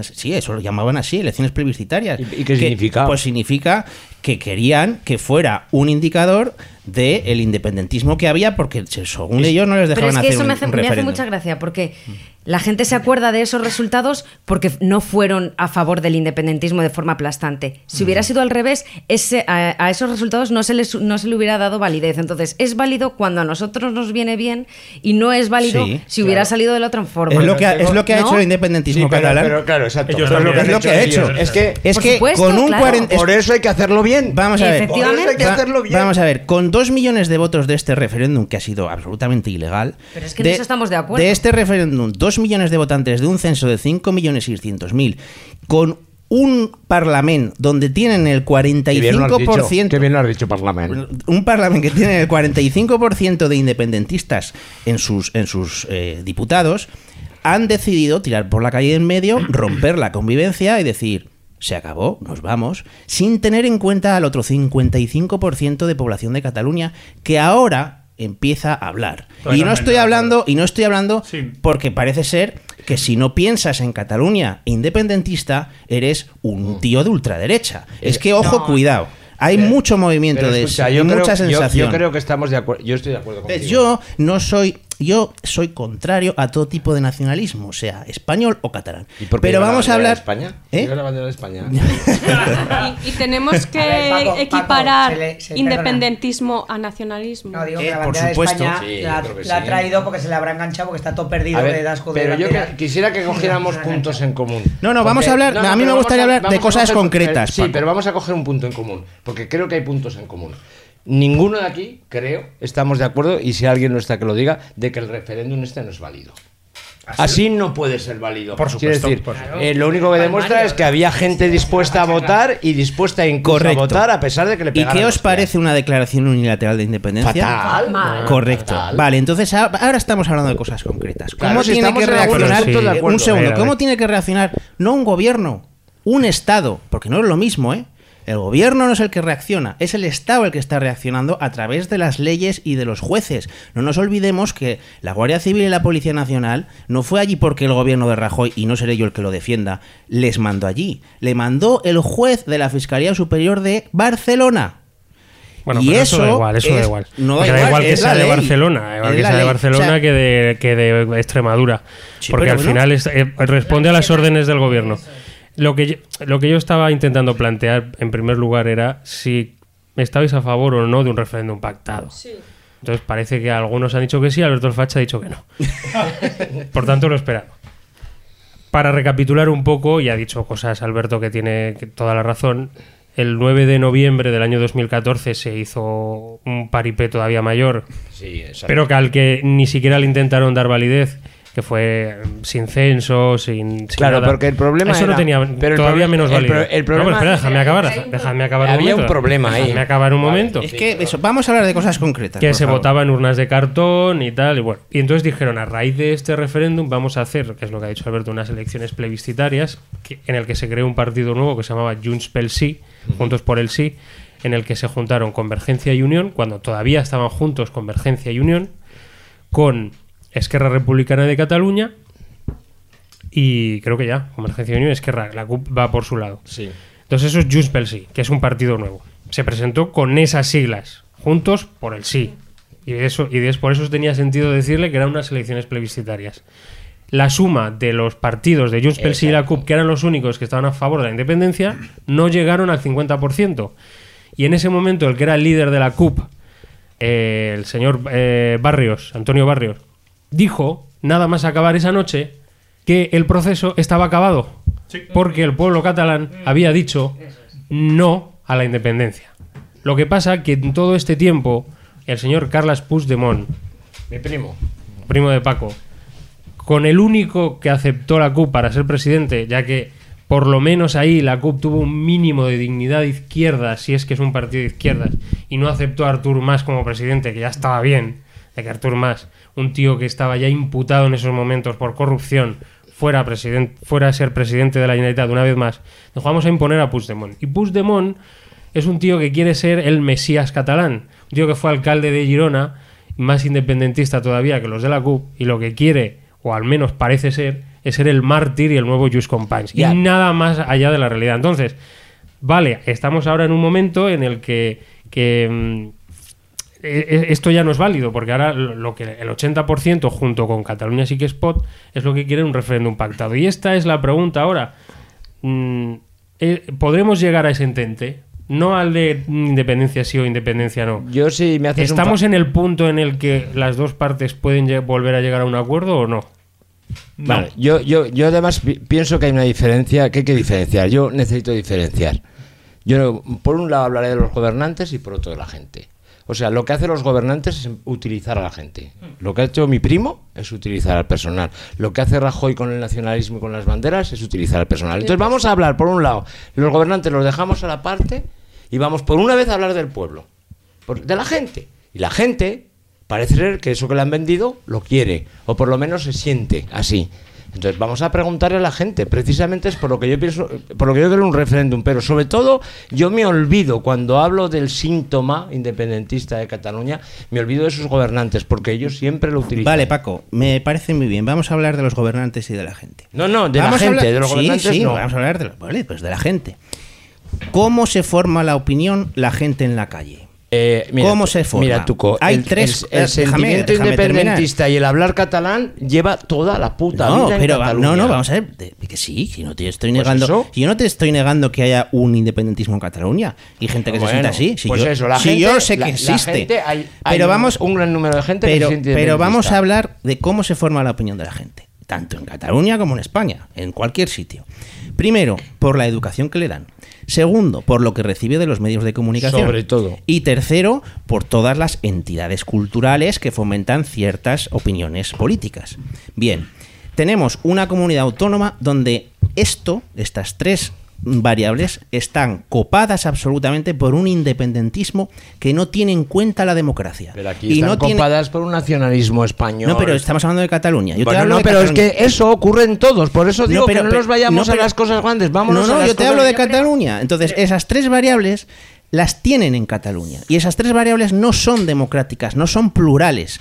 Y además, Aquí con lo que están Aquí haciendo. son plurales los, de- los informativos. No, yo no estoy hablando de Pues, España. No, no, Estoy pero es que es hablando lo mismo. Es que siempre Pero- vamos a parar a lo mismo. pero que- si vamos a ver quién maneja la opinión o vamos a ver qué pasa en las altas cúpulas, veremos siempre lo mismo. Me da igual donde sean. Yo lo que digo es qué pasa en la calle. En la calle es que manejaos o no, hay dos millones de personas que salieron a votar y que además recibieron y que encima no les importó. Claro, es que. Es la que eso es lo que, pregunta hay que- lo que hay que ver. ¿Por qué están ahí? Da igual. ¿Sabes por qué? Da ¿Sabes? igual, Sa- porque en todo todos sitios todo lo que ha pasado en el referéndum con la violencia policial era ha sido una eh, campaña muy bien orquestada. Muy bien orquestada. Pero que fueron los medios nacionales los que sacaron las eh, imágenes. Escúchame, no, no me- escúchame. Es una campaña muy bien orquestada por parte del nacionalismo, que está muy bien organizado en Cataluña, como bien sabéis. Ah, del nacionalismo catalán. El nacionalismo decir. catalán. Sí, sí, el referéndum. El nacionalismo El español referéndum. no ha orquestado nada. Bueno, pero, pero él está Pero es que, Pero no, es pero que- es que no, por pero- eso quiero dejar ese tema. Pero que, que si quieres, Paco, hablamos del no que- nacional- nacionalismo que- español. Que no hay que ir al tú más. Quiero decir, él que, está hablando que de. si quieres hablamos luego del nacionalismo español. Yo te hablo del de lo que pasa en Cataluña. En Cataluña se han fijado una hoja de ruta que además salió hace poco, en, eh, desvelado por varios medios de comunicación, una hoja de ruta muy clara. Y es, vamos a fijarnos en las leyes internacionales. ¿Cuál es la ley internacional de la autodeterminación? La que estipula Naciones Unidas. Naciones Unidas dice que para que un pueblo tenga derecho a la autodeterminación, necesita dos cosas, una de dos. O que sea un pueblo de la colonización, aquella colonización del siglo XIX, XX, etcétera. Sí, el derecho a autodeterminación de los pueblos. Efectivamente. Que se creó para ello. Para casos de invasión, guerra, dominación colonial u opresión. Correcto. O la segunda opción es que sea un pueblo sometido mediante la violencia. Eso lo estipula Naciones Unidas. ¿Cuál es el objetivo clarísimo del independentismo catalán? España es un Estado policial, España nos eh, violenta, España eh, utiliza la violencia contra nosotros, etc. Y el referéndum, con las cargas policiales, que fue un error muy grave del gobierno, ¿vale? Todo esto precisamente para intentar tener legitimidad internacional, que es lo único que les interesa en estos momentos y que les está saliendo el tiro por la culata, porque no nos olvidemos que en el Parlamento Europeo los únicos que les han apoyado han sido Nigel Farage, que es el de ultraderecha inglés, los ultraderechistas polacos y holandeses, eh, eh, etcétera. Estos son los que les han apoyado. No nos olvidemos de esto. Entonces, mm, cuando estamos hablando del problema catalán, estamos hablando de que hay un discurso único donde Omnium Cultural sale y dice somos un solo pueblo, y esto es un movimiento para mí prefascista, porque es un movimiento que no tiene en cuenta y excluye no solo al otro 50%, sino que, que- que a más del 50%, y que incluso con menos porcentaje del que se supone que es la mitad, declara la independencia y no tiene en cuenta al otro. Y esto para mí es profundamente antidemocrático. Entonces, luego podemos discutir cómo tiene que actuar un Estado ante esto, pero eso es, para mí es una realidad que está ahí. De modo que intentando hablar de la voluntad del pueblo en el debate, hemos acabado terminando hablando de lo que hacen los gobiernos eh, al pueblo. Estamos infravalorando un poquito el sentido, el juicio crítico de los ciudadanos. Vamos a pensar cómo piensa el pueblo catalán y cómo lo está viviendo, cómo está viviendo todo esto, porque hemos vuelto a acabar hablando de que esto es una maniobra de los gobernantes y de la burguesía catalana, que es a mí, por cierto, a mí me sale de cuerno como cuando dicen que esto es cosa de burguesía catalana. No tengas ninguna duda de que el independentismo, las máximas figuras que dirigen el independentismo, tienen que ver con las altas clases adineradas catalanas. ¿Y qué están haciendo los empresarios catalanes? Es que la mayor parte de empresas que están saliendo de Cataluña, muchos de los consejeros y del accionariado de estas empresas, está gente de los partidos independentistas catalanes. Es que de verdad que nos olvidamos de esto. El charnego, el típico charnego catalán, que es el, el- el que no tiene padres catalanes y ha llegado a Cataluña, son las clases más bajas. Son los que tienen los trabajos en general, hay excepciones, pero es, es la gente que tiene menos adinerada ver, catalana. Pero mi pregunta es, si con todo eso se deslegitima, se, eh, quiero decir, da Correcto. carta blanca para deslegitimar todo un movimiento no, popular. No, no. Hay que yo creo que existe, vamos. Eh, No, no, yo Hombre, no es evidente que Yo existe. ne- no he negado en Y ningún ahora cada momento que vez más, exista. además, con la actitud del gobierno. Yo no he negado en ningún momento que exista, pero vamos a hablar de cosas concretas.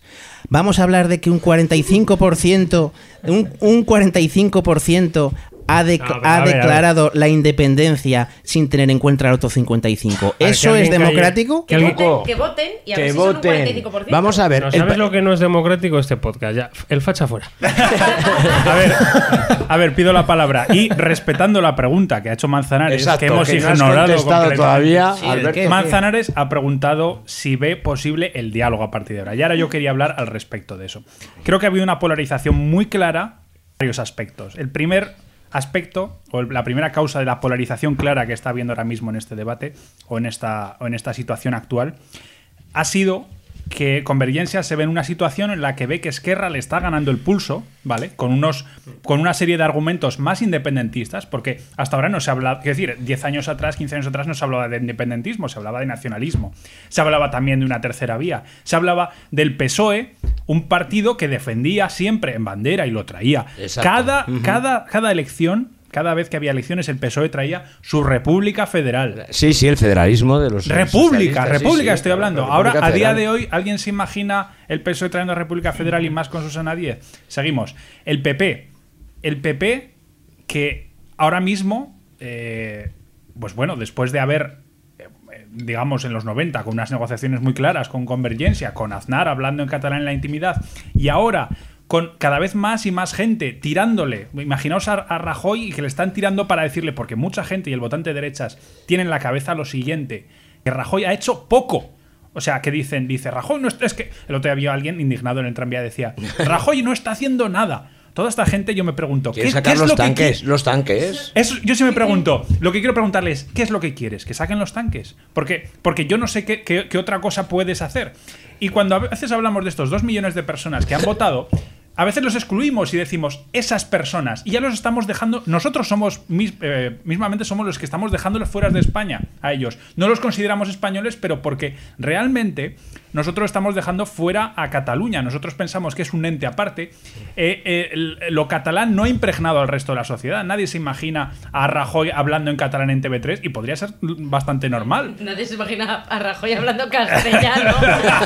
en ningún sitio. Sin equivocarse. Pero, pero, pero a lo que voy es que es que es algo entre nosotros y ellos. Me- no sé si me explico. Y eso ha ido. Pues eh, mismamente tú dices que esto lleva siglos y es que desde hace Lleva siglos, siglos. na- no, no nos queremos Por dar lo cuenta menos uno dos. de que de que por un lado estamos diciendo España es una nación de naciones, pero a la vez se está diciendo fuera de ese texto hay un subtexto que dice pero poco, o sea, Pero o sea, poco, o cada sea, uno en su sí. casa y tal, pero pero en ningún momento estamos integrando y en ningún momento hay una política por parte ni del gobierno ni del rey de España que sea vamos a integrar a estas personas, estas personas son españoles, tenemos que defender sus derechos o por lo menos tenemos que escucharles porque son españoles y, nos han y debe- votado. y no, caso no debemos olvidar que la España que tenemos ahora unificada viene desde el 39, no desde el 36.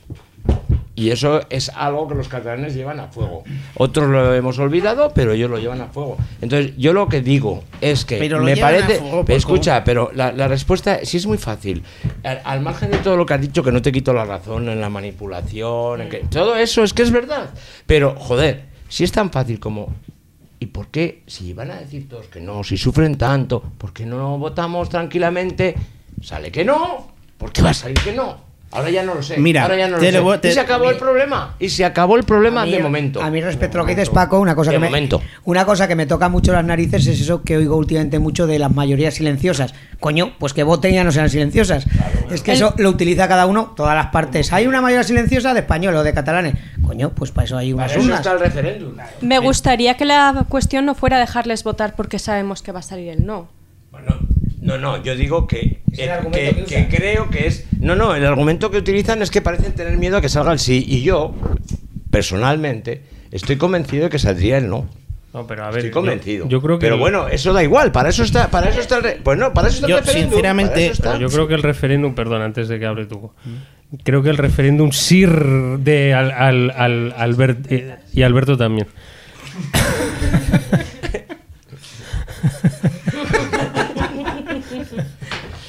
ya te puedes ir tú, gracias. Entre Alberto.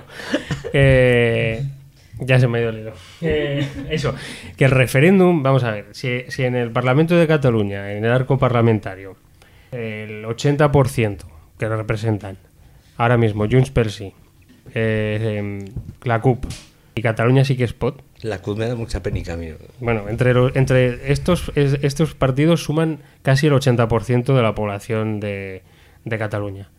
Si esa población, un 80%, que cuan- cuantitativamente creo que es bastante, exigen un referéndum al gobierno español, mm, ¿qué legitimidad tiene, en este caso, el gobierno español Para negarlo. para negar la celebración del referéndum? Pues la misma que tuvo, en este caso, o sea, no, es, que esté a favor, sino la misma que aplicó cuando en el año 2006 o 2005 Cataluña empieza el proceso de reforma del Estatuto de Cataluña. No empieza con las reglas del juego que le da la Constitución.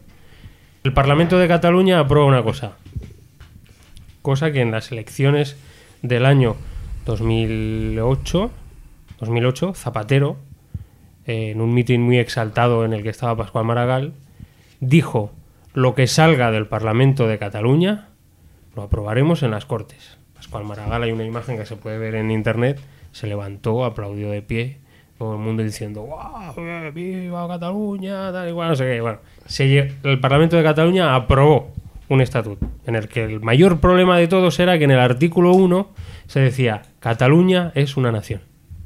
Ese era el mayor problema. Bueno, pues eso se cambió en las Cortes Generales. Aprobado por mayoría de tres quintos en el Congreso de los Diputados y en el Senado. Y, a- y ratificado por referéndum por el pueblo catalán. Bueno, pues todo esto no fue suficiente. El PP recogió firmas por toda España, una campaña orquestada por Mariano Rajoy, Cuando estaba en la oposición, sí, sí. cuando estaba en la oposición, en el que instigó además a hacer un boicot a productos catalanes, sobre cierto, todo unas cierto. navidades, en el que nadie Cierto, comprara verdad. productos Que no- catalanes, Que no compraran cava. Cuando ya estaba aprobado el estatuto. Y en el año 2010, después de que esto ya hubiera sido ratificado en el año 2008-2009, el Tribunal Constitucional laminó parte de lo que se había aprobado ta- tanto en el Parlamento de Cataluña como en las Cortes Generales que representan al pueblo español. Laminó más todavía ese estatuto. Por tanto, si tampoco tiene legitimidad eso, mm, para el gobierno español nada lo va a tener. Sí, porque el problema que es por huevos. Es por huevos. y Entonces, eso- y eso ¿qué no legitimidad, al, al final, Eh, ¿qué pero- legitimidad tiene el Tribunal Constitucional y el Gobierno de España para el- impedir un es- referéndum? Es, es el discurso. Ha concretado bastante. yo No, creo. no, ese, ese, eh, no, sí, sí, sí, estoy de acuerdo con lo que ha dicho. Pero ese discurso es precisamente el que esgrime el independentismo para lo que está haciendo ahora. O sea, No, independen- rompemos. Pero es que ese el independentismo no. No, no, bien. ¿Qué legitimidad tienen, 12, rompemos- tienen 12 jueces para vulnerar la voluntad del pueblo español? Pero vamos a ver, ¿vosotros creéis que la solución a eso es romper la baraja, declarar la independencia de Cataluña? No, no, ah, hablo de referéndum. Ah, pues entonces La es que declaración es- es lo que- unilateral, es- sí, estamos todos en contra. Pero, pero es lo que lo que dices tú, que estoy de acuerdo y que me pareció un- una jugada horrorosa del PP, es lo que está esgrimiendo ahora el independentismo para romper la baraja. Vale. Es lo que es lo que digo. Entonces, mm, a mí mm, da igual cuál sea la justificación. No hay justificación para lo que han hecho, desde mi punto de vista. Entonces, ¿qué es lo que tenemos que hacer ahora? Hombre, pues por ejemplo, ya han quedado el Partido Popular y el Partido Socialista en empezar una comisión que durará seis meses para cambiar la Constitución y dar un nuevo encaje al país. Veremos en qué queda eso. Veremos en qué queda. Pero es un inicio.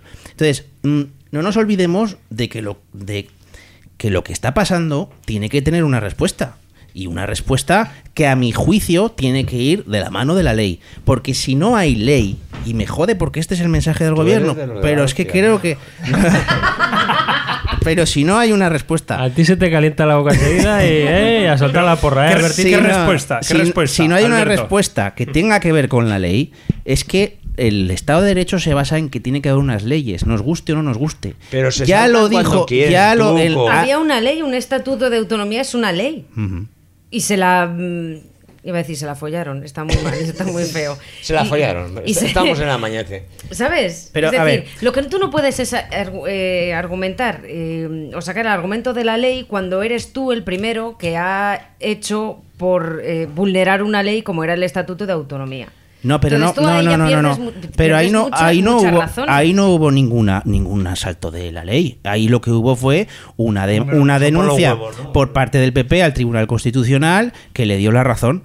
Quiero decir, es, fue política lo Sus que hubo allí. amigos, Lo sus que ha- amigos lo- Tribunal Fue Constitucional. política. Fue y el política. Tribunal Constitucional fue política, no fue saltarse fue la ley. una herramienta política más que una herramienta. Bien, claro. Pero es que no nos olvidemos. que estar aquí Andrés para hablar del tribunal. No nos olvidemos, no nos olvidemos que hay una constitución donde se tiene en cuenta el Estatuto de Autonomía de Cataluña, que se hizo hace 40 años, que es un estatuto que tiene una autonomía bestial, Pero todos los comparada todas las, bueno, las comunidades comparada- autónomas han renovado sus Pero estatutos la de tiene, ma- la tiene mayor el País Vasco y está garantizada la hacienda vasca por la Constitución. ¿Por qué no se puede cambiar la Constitución para que haya una hacienda catalana? Pues o una hacienda pues, aragonesa. pues mira, ahí entramos en otro debate, que es cómo repartimos la riqueza en España. Vale, pero ¿por qué ¿Cómo la repartimos? Es- Porque eh, hay comunidades autónomas que no tienen la riqueza que tiene Cataluña. Pero esto es- es Entonces, el problema los ricos raíz. se quedan con, lo- con el dinero No, y no no, lo ricos. sueltan, no lo repartimos, no hacemos redistribución equitativa de la riqueza del La país. distribución Eso equitativa, es otro, eso es la otro tema. ¿eh? redistribución equitativa que promulga la Constitución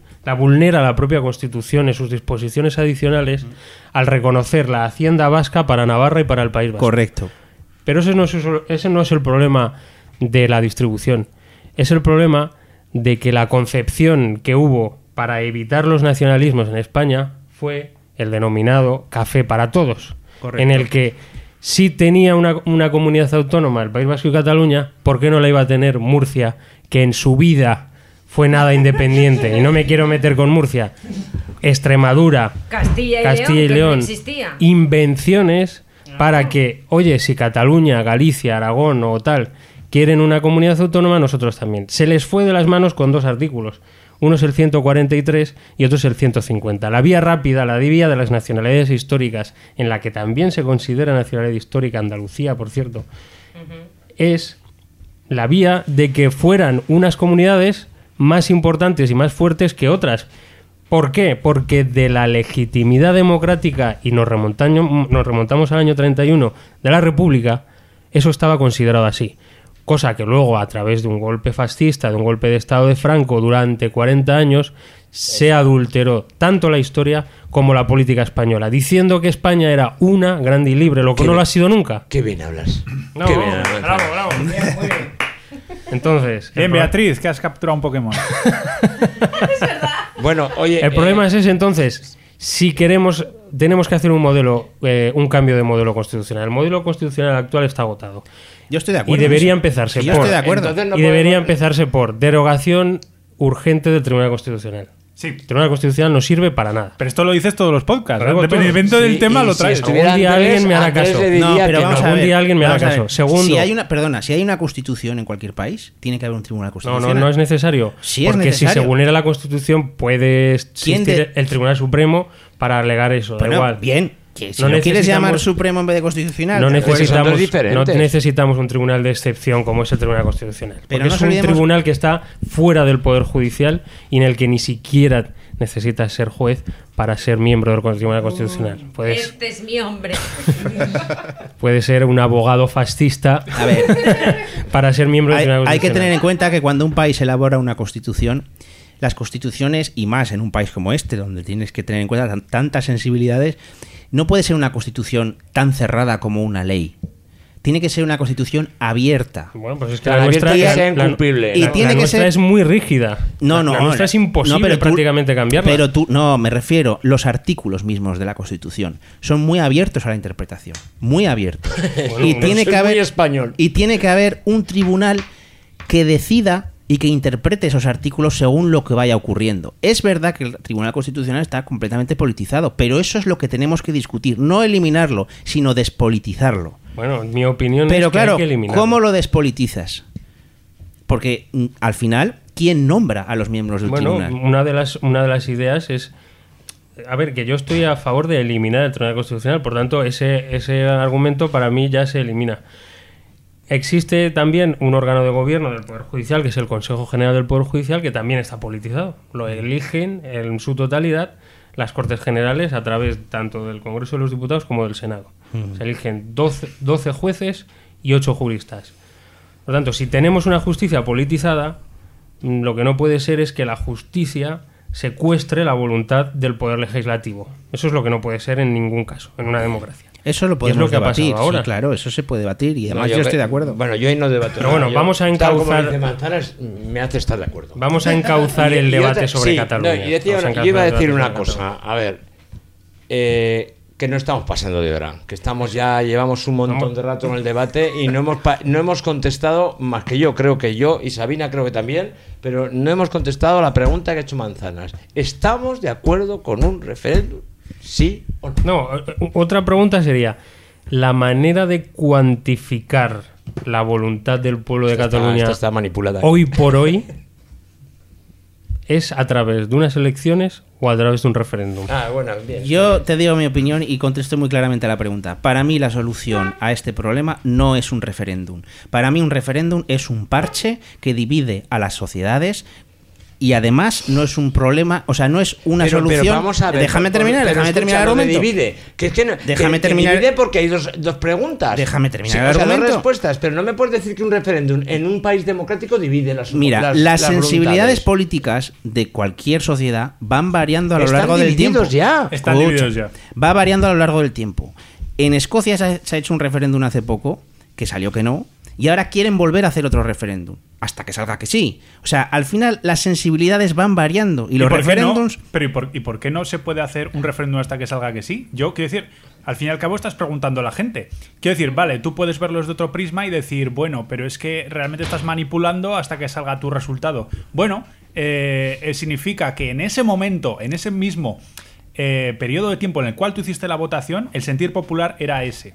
Claro, también indica una cosa, qué ocurre cuando los resultados son muy ajustados. Cuando estamos hablando de que ganas por un muy poco, como el Brexit, y al final te tienes que apechugar e irte. A que todo el mundo Eh, está de acuerdo en hacer otro referéndum. Si hicieras un Brexit. referéndum ahora en Gran Bretaña, muy probablemente no ganaría el Brexit. Bueno, Correcto. bueno, pues- Claro, entonces, Pero ¿qué es que- no, no puedes, no Están puedes, planteando hacer un nuevo no referéndum. puedes Claro. hacer, no puedes hacer que unas decisiones tan importantes para una sociedad o para un pueblo, si lo quieres decir así, esté al vaivén de referéndums. Claro, pero No, es una- puedes corrijo, hacerlo. pero esto es es más, muchas veces los Pero, espera, gobernantes espera. Eso que es son una- estadistas tienen que tomar decisiones que al pueblo Alberto. no le gustan, pero a la larga funcionan. A ver, estoy- era un gran estadista. Estoy de, acu- estoy de acuerdo con eso. Estoy de acuerdo con Ha eso. salido el Alberto el facha del todo. Ha salido Alberto Facha ahí, ahí. Ah, venga.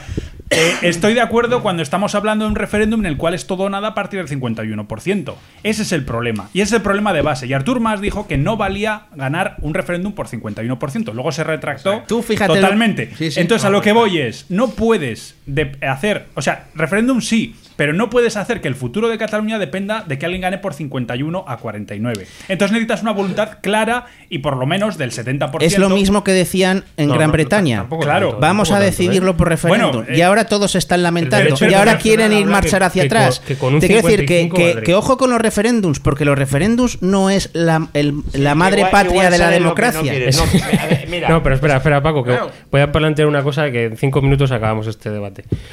Eh, aumentemos el marco de visión. Tú cuando tienes una perspectiva cerrada, lo que tienes que hacer es aumentar la perspectiva, ¿no? Si tú estás a nivel nacional, veámoslo a nivel europeo.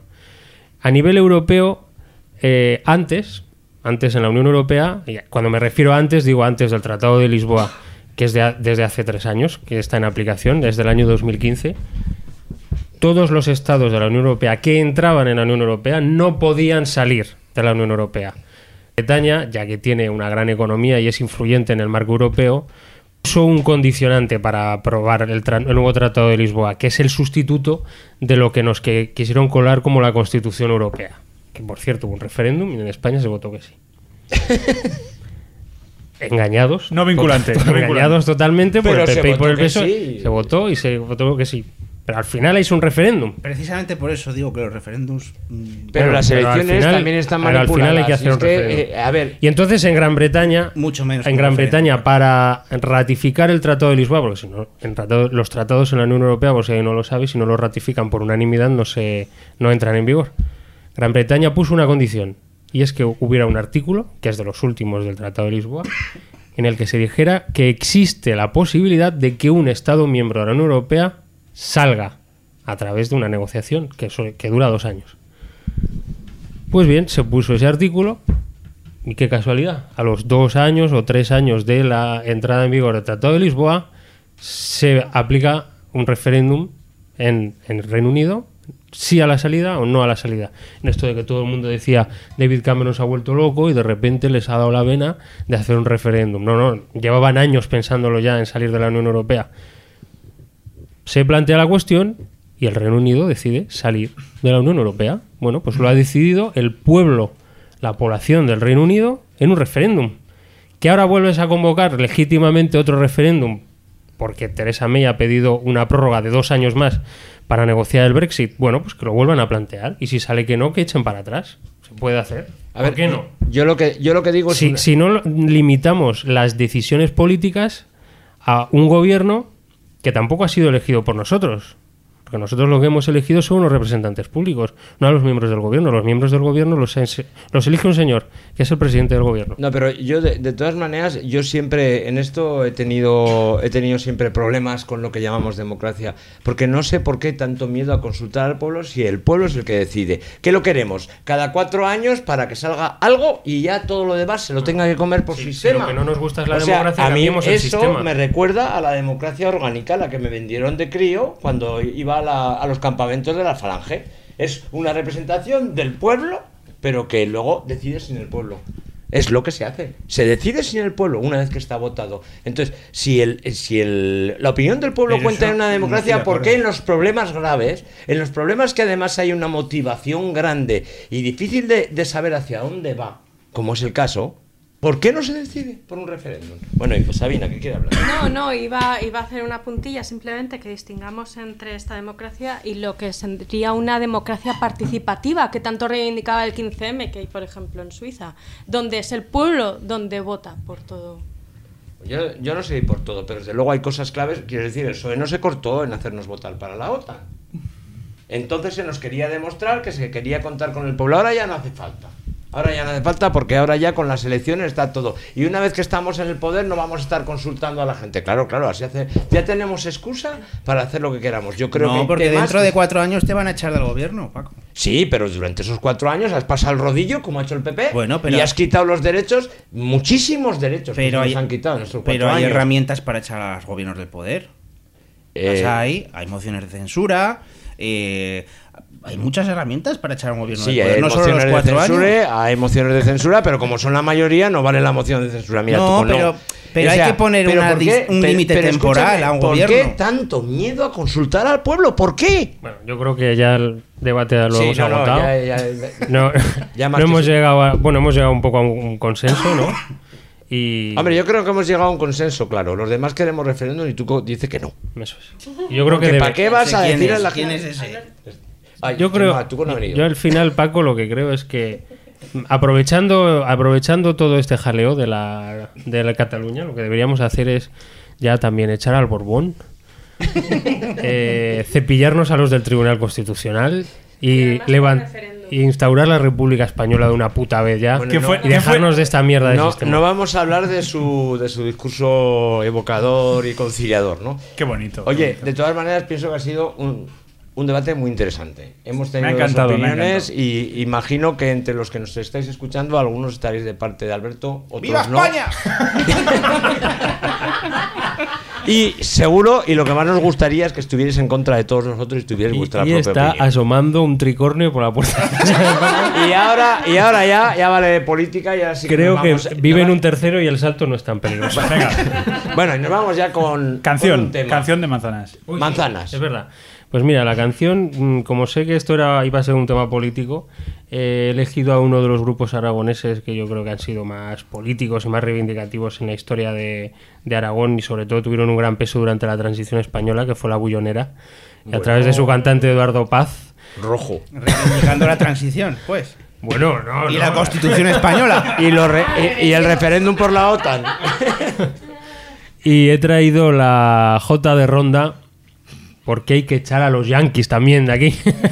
y las y OTAN no vas fuera. Así que la J de Ronda de la bullonera. Qué antiguo eres.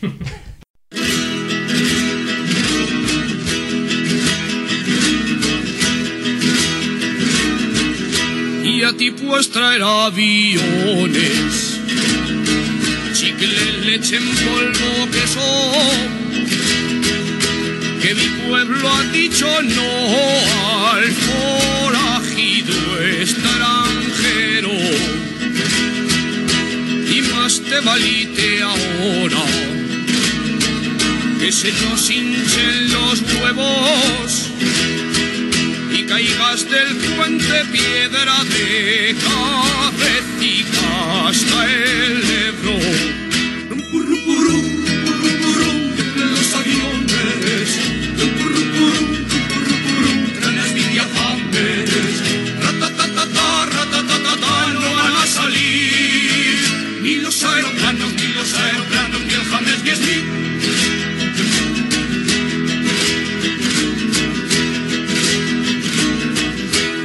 Siete días la semana, seis con diez horas de deslume, cuarenta duros por día cuando hay tajo y aguante. Si esto es lo que manda Dios, que venga Santa Lucía nuestro Señor de tan tremenda miopía. Y para los domingos y para los domingos en nuestra parroquia, juntos van a misa los trabajadores y los propietarios. Si todos reciben, si todos reciben la gracia de Dios, esto no lo entiende ni Santa Lucía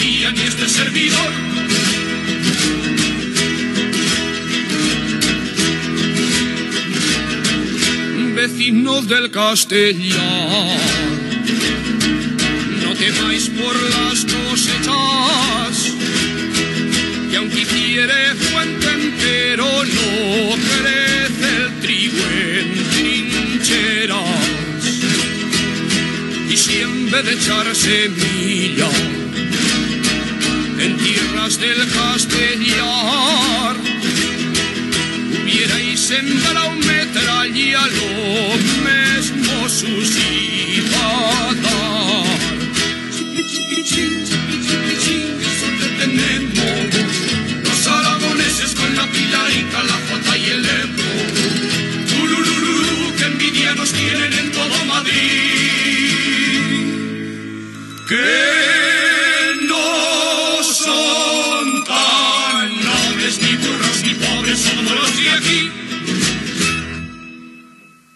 Bueno, y después de este encendido debate, que yo creo que se han defendido diferentes posturas y muy bien defendidas, vamos a escuchar a nuestro compañero que le encantaría estar aquí con nosotros, pero no ha podido, Andrés, que nos va a hablar sobre el derecho de lo natural o el derecho natural. En mi primer año de carrera estudié una asignatura que se llama Derecho Natural. Podría parecer que tiene algo que ver con la regulación del medio ambiente o de los recursos naturales, pero no tiene nada que ver. Para explicar qué es el derecho natural, hay que explicar también qué es el derecho positivo, porque estas dos teorías del derecho son complementarias y en cierta manera opuestas. Kant era defensor del derecho positivo, que básicamente se dedica a establecer un orden entre las leyes de mayor importancia y las de menor importancia, de manera que si una norma inferior es contraria a una norma superior, queda derogada por incongruencia con la legalidad. Por otra parte, el derecho natural fue defendido, entre otros, por Cicerón, y basa su teoría en defender una serie de valores éticos que si no se cumplen puede hacer que una ley sea absolutamente injusta y por ello no debería ser aplicable.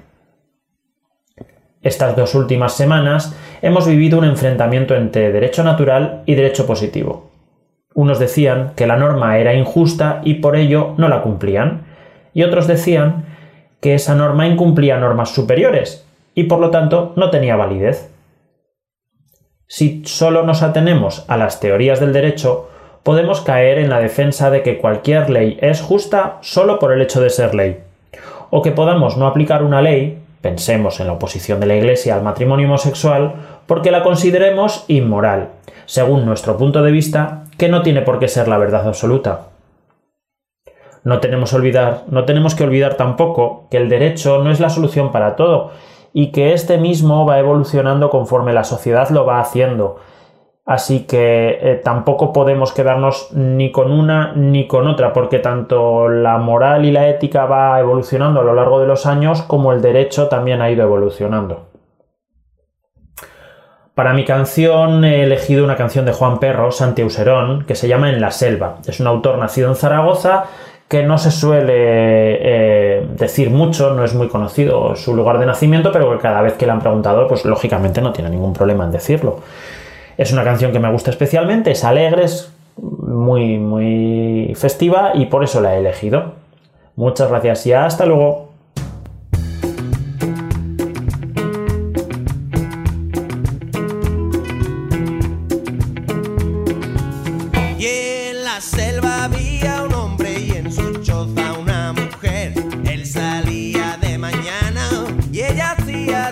Comer.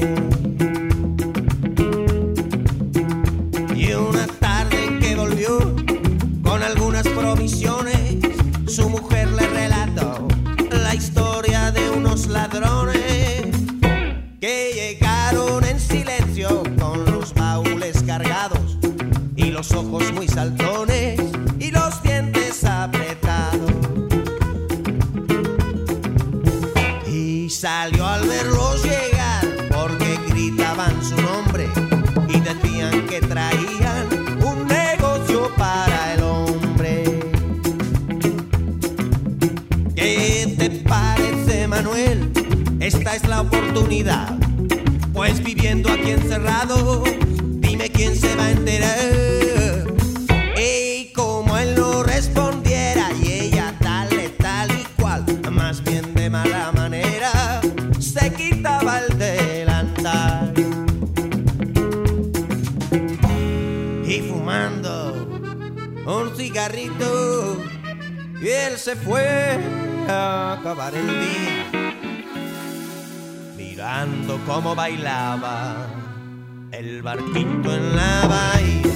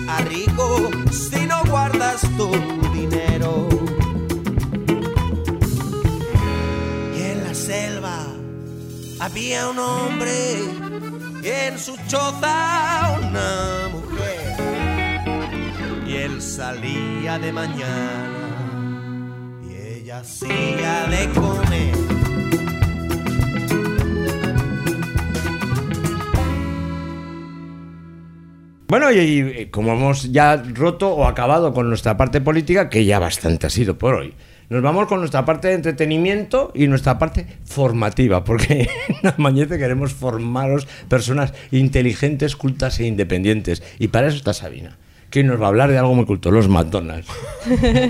Bueno, Sabina, ¿qué nos traes hoy? Hola Paco, ¿qué tal? Bueno, pues eh, es verdad que además es un tema que no os había comentado, o sea que creo que os pilla un poco por sorpresa. Yo voy a hablar de una breve historia porque me han acortado ¿Lo de breves 40 drásticamente. minutos Me han acortado drásticamente el tiempo de mi sección, así que hoy, hoy traigo algo muy breve. Unos fascistas que hay en este podcast. Eh, hemos dicho que Amanece no es democrático. entonces- Y el tema de hoy Adiós, Alberto. Es, es- es una historia eh, sobre la mujer que denunció a McDonald's.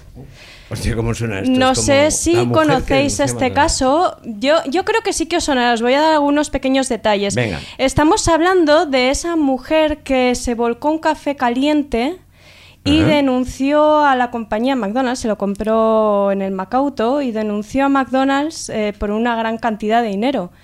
Anda. No, no, no, no lo conozco el tema. ¿De no Lo verdad? conocemos nadie. De verdad. sí, ¿Ninguno de vosotros conocéis el caso? sí. Aquí somos todo incultos, Sabina. ¿Es por, ¿Es por algún tema de salud? Mm, No, no tiene relación con Estoy la flipando. salud. Porque lo sirve muy caliente y se quemó la señora. Hostia, sí. Esto sí, sí, es porque estaba muy caliente. Está, Esto está relacionado con toda esta leyenda. ¿Cómo sois los La del abogados? café. La del café. De no la hecho, había se oído. supone que ella inauguró el tema de Que no los premios. escuchas, que no escuchas, Javi, joder, que no escuchas. Una Sabina que está la pobrecita. El- que su caso inauguró el tema de los premios Darwin, aún sin ser exactamente un caso estricto de premios Darwin, ya que ella no murió.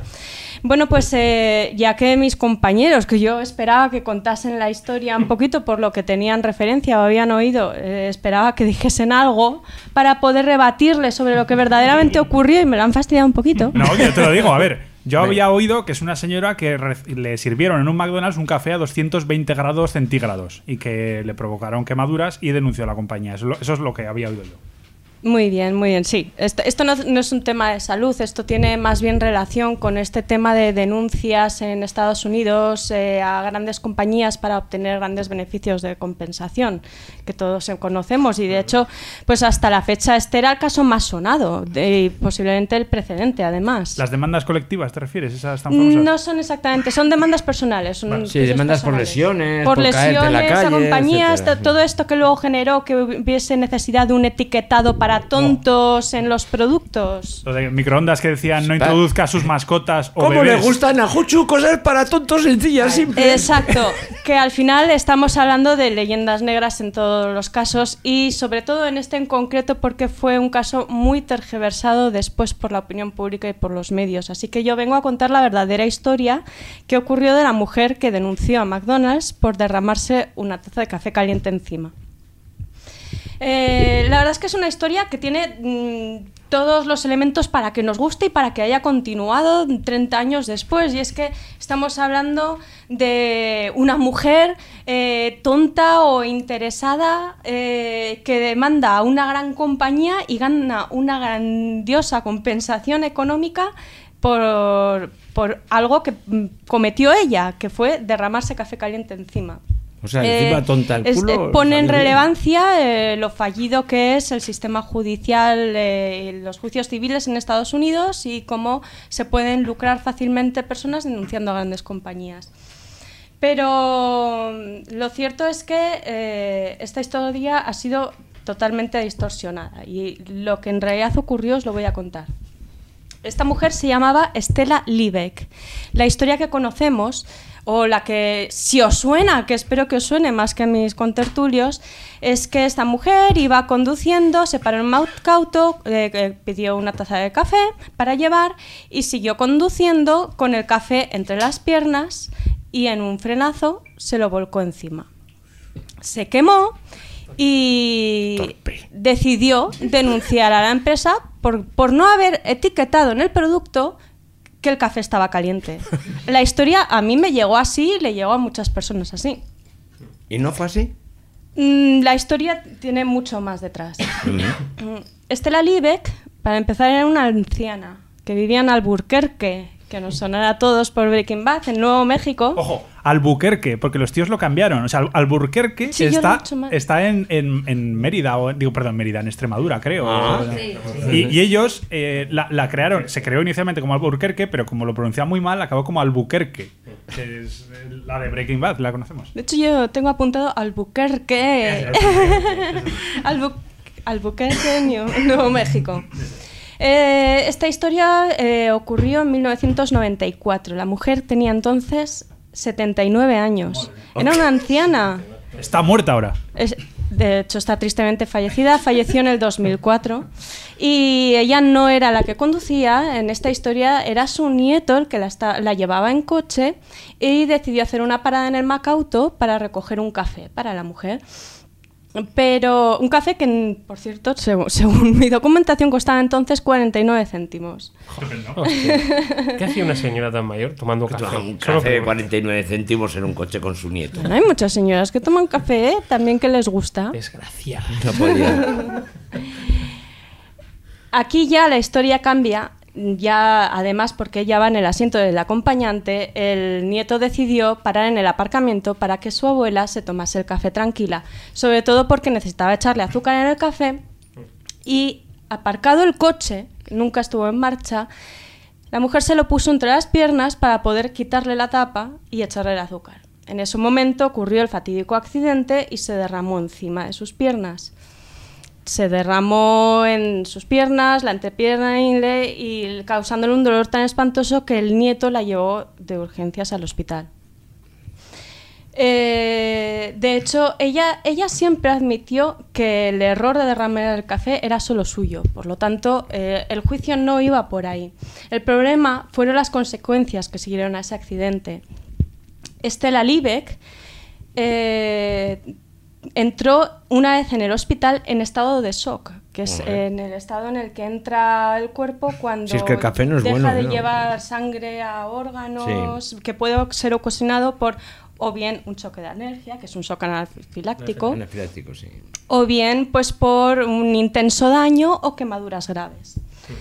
Cuando entras en estado de shock, además, corres graves riesgos de morir, de, fa- de fallo en los órganos. A partir de ahí, sobrevivió al estado de shock y tuvo que pasar por varias operaciones de reconstrucción de tejido e injertos de piel en toda la zona quemada. Jodo con el café, ¿no? Sí, sí, el cirujano que llevó el caso admitió ante el juicio que el de Estela era uno de los peores casos que había tratado, puesto que toda su área, la entrepierna, el área genital, había quedado totalmente desfigurada. En total, la mujer pasó Le jodieron el chichi. tres...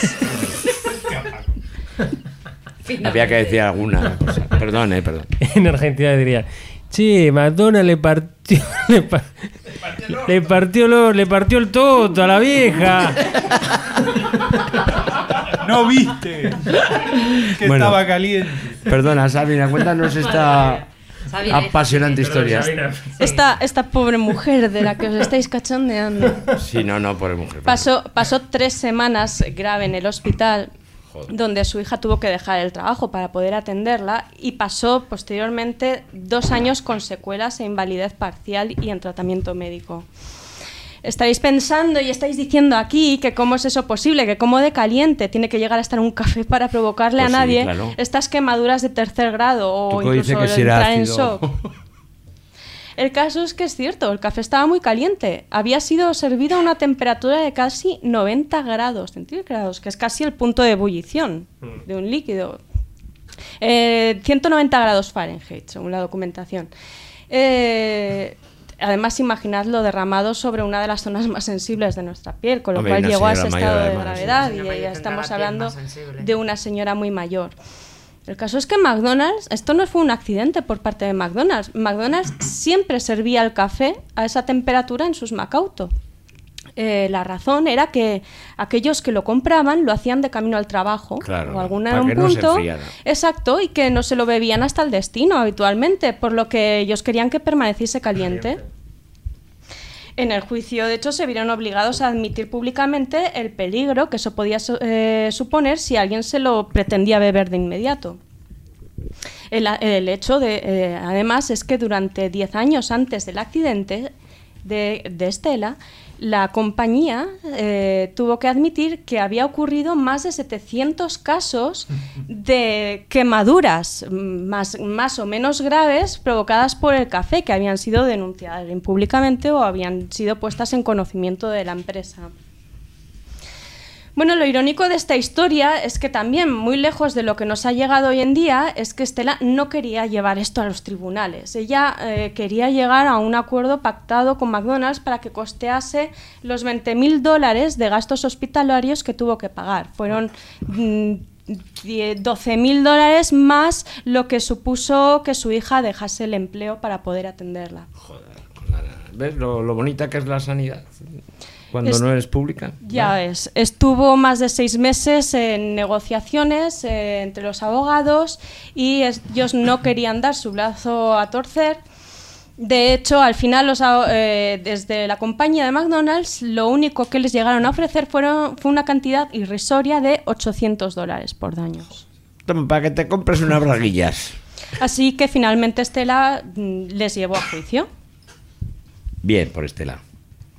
Eh, evidentemente, cuando el jurado conoció los hechos en el juicio, decidieron que McDonald's había actuado de una forma tremendamente irresponsable e imprudente. Em, y no solo, además, con Estela, con, con todos los demás casos anteriores que, que salieron a la luz pública en ese momento. De pronto estaba un montón de quemados por café de McDonald's, ¿no? Hombre, en España este problema no lo tenemos, el de la advertencia, porque todo el mundo conocemos el sonido de Mordor. O sea, tú cuando le dices a un camarero, me pones un cortado con leche un poquito calentita, pero no mucho, y se empieza a oír.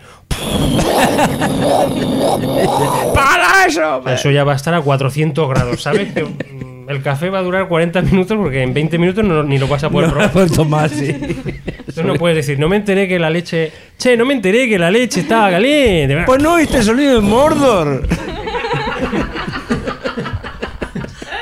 Venga, vamos allá. Bueno, el, el jurado decidió que la compañía debía recibir un duro castigo al leccionador y puso una multa de 2,7 millones de dólares por daños y perjuicios. Cojones. Bien, bien puesto. Esto que sea joder a McDonald's. Admitieron que parcialmente la culpa fue de Estela, pero en un 20%, pero que un 80% de la responsabilidad de este accidente fue por parte de la multinacional. Al final la compensación que recibió Estela fue mucho menor. Fue de 640 mil dólares. Joder, pero mucho menor, vamos. Y aún así tampoco fue. Eso fue lo que se decidió en el juicio, pero al final hubo un acuerdo y re- Estela recibió una cantidad algo menor después del Bueno, si al menos le pagaron a la mujer los costes, eh, que menos. Y le dieron Café otro café y le, y- y le di- y le pusieron, no lo tires en el café. Eche el tiempo, ¿no? La importancia de estos casos es que en Estados Unidos estos veredictos crean jurisprudencia. Bueno, pues eh, el caso es que al final la compensación que dictaminó el juez para Estela no fue de tanto dinero, fue de 640 mil dólares, que ya es una buena cantidad. Eh, al menos además oficialmente, porque luego entre ambas partes acordaron incluso una cantidad algo menor después del juicio. Eh, lo importante aquí es que estamos hablando de un país donde los veredictos asientan jurisprudencia y esto fue un castigo ejemplar para las corporaciones que no velan por la seguridad de sus productos. McDonald's aprendió la lección, vaya que sí, no solo por el hecho de que bajó la temperatura en el café, sino porque además se dio cuenta del grave peligro que corría ante las demandas civiles. Mm, McDonald's tomó nota, eh, también lo hicieron muchas eh, corporaciones y no la lección que todos esperaríamos. Los abogados de, de la corporación, a partir de ese momento, comenzaron de inmediato una fuerte campaña de desprestigio y desinformación sobre el caso de Stella, que duró años, para hacer creer a la población y a la opinión pública que este caso destapaba toda una trama de ciudadanos sin escrúpulos que estaban dispuestos a aprovecharse del sistema judicial y demandar así de manera gratuita a las marcas para conseguir fuertes indemnizaciones. Y los medios compraron y se hicieron buen eco de esta conspiración. Eran esos ciudadanos que luego salen en los anuncios de teletienda, que se les cae todos los boles y luego... que lo hacen todo mal y está en blanco y negro. Los propios medios, de hecho, acabaron por tergiversar los hechos reales que acontecieron y fueron los primeros en contar la historia totalmente al revés de lo que ocurrió. Ellos fueron los que decían que era la mujer la que conducía con el café entre sus piernas, que le dio por estornudar, causando así el fatídico accidente. Y ah, criticaban qué mal estaba el sistema de justicia para que cualquier persona se pudiese enriquecer a costa de las pobres corporaciones y de su propia estupidez. Sobre todo pobres corporaciones. Eh, y es que es verdad que es que incluso hoy en día esto es un debate público y político en Estados Unidos. Eh, la idea de que existe toda una serie de denuncias frívolas que llaman y malintencionadas para sacar dinero de las corporaciones jugando con el sistema judicial. Es una manera de evidenciar que el sistema judicial falla en Estados Unidos y que gente con pocos escrúpulos se puede aprovechar de él. Pero a quién le interesa vender este sistema? Pues evidentemente y ante todo a estas empresas y grandes cor- corporaciones que han puesto siempre un gran interés en que esta idea se asiente. Y eso lo hacen por ejemplo, a, través de los famosos etiquetados para tontos que llamo yo. En, eh, pues se, dice de esta historia que a partir de entonces hubo que poner en el café de McDonald's, en la taza, ojo, este café está caliente. Está a 200 grados. Pero, pero cuando vemos un etiquetado que parece que insulta nuestra te- inteligencia, pensamos inmediatamente, esto es para librarse de cualquier pleito de un listo que va a denunciarles porque han tenido un accidente. Pero estamos, por otro lado, eh, negando algo muy importante que es, continúa siendo debate a día de hoy en los Estados Unidos, que son los derechos del consumidor. Los derechos del consumidor en Estados Unidos tienen como precedente el año 1900 y en la Commonwealth lo que llamaban la, la reforma TORT que es la primera que empieza a hablar ya de que si, por ejemplo, un empleado en una empresa eh, sufre un accidente, la empresa se tiene que ver obligada a compensarles. Pero hasta entonces no, hay nada, no había nada legislado. Eh, pues no, pues eh, entendemos que por buena, entendían que por buena voluntad ya se encargaría la empresa de decidir si Qué buena voluntad no les debía- falta nunca. Y, de ahí se traslada esta primera ley TORT al debate del derecho del consumidor, que es que no solo afecta a Estados Unidos, creo que nos afecta hoy en día también en, todos los países y nos afecta en España. Cómo de desprotegidos o de protegidos nos sentimos ante los abusos que cometen algunas empresas hacia los consumidores o, por ejemplo, pues los abusos de las compañías telefónicas. Y de nuevo, pues como en Estados Unidos quizá que vemos un sistema judicial tan fallido, como realmente eh, puede un ciudadano vencer a una gran corporación. Eh, esto ocurrió, ya lo, he hablado, en 1994. Si queréis, hablar, si queréis saber algo más del tema, hay un documental del HBO del 2011 llamado Hot Coffee. Esta señora ya había fallecido en el 2004. Y habla pues, precisamente de cómo el juicio Liebig, también llamado el juicio del café caliente, ayudó a escalar a la política el debate sobre los derechos del consumidor. No nos olvidemos, las empresas deben garantizar la seguridad de sus productos. Y nada, pues hasta aquí esta pequeña historia que quería contar, por si todavía hoy en día nos creemos cómo ocurrió la famosa historia de los o de los americanos que denuncian a- de buenas a primeras a las corporaciones para hacerse multimillonarios. No es tal, de hecho, se ha investigado y en los últimos 10 años este tipo de denuncias frívolas, que ya mantienen un nombre en Estados Unidos, de hecho hay asociaciones contra las denuncias frívolas y se ha visto que abiertamente están financiadas por empresas como Philip Morris o Texaco, financiadas por estas mismas corporaciones, crean asociaciones populares contra los juicios frívolos, es que son algo muy importante en Estados Unidos hoy en día. Eh, pues eh, eh, están formando un serio debate. Es, es un tema interesante y es, es conveniente tener en cuenta eso. Que ojo cuando oigamos hablar de, cómo funcionan estas grandes empresas, estos juicios populares que ganan millones de euros. Lo que iba, lo que a comentar, perdonad que perdí un poquito el hilo, es que eh, se ha demostrado que en estos últimos, esta última década la media de retribución que hay por daños en, en estos juicios ganados de personas contra corporaciones han sido, en los últimos 10 años, de 55 dólares de media. o sea, que al igual no es para Pero tanto. en las series de televisión no vemos eso. Bueno, pero es muy interesante el tema que has traído hoy, sobre, to- sobre todo porque yo pensaba que era el más fácil de demandar y realmente, como siempre, cortina de humo para esquivar la realidad. Pues muchas gracias y ¿qué grupo has escogido? ¿Qué grupo has escogido? Pues yo podría traer la canción, el rap de KCO para las, para las fiestas.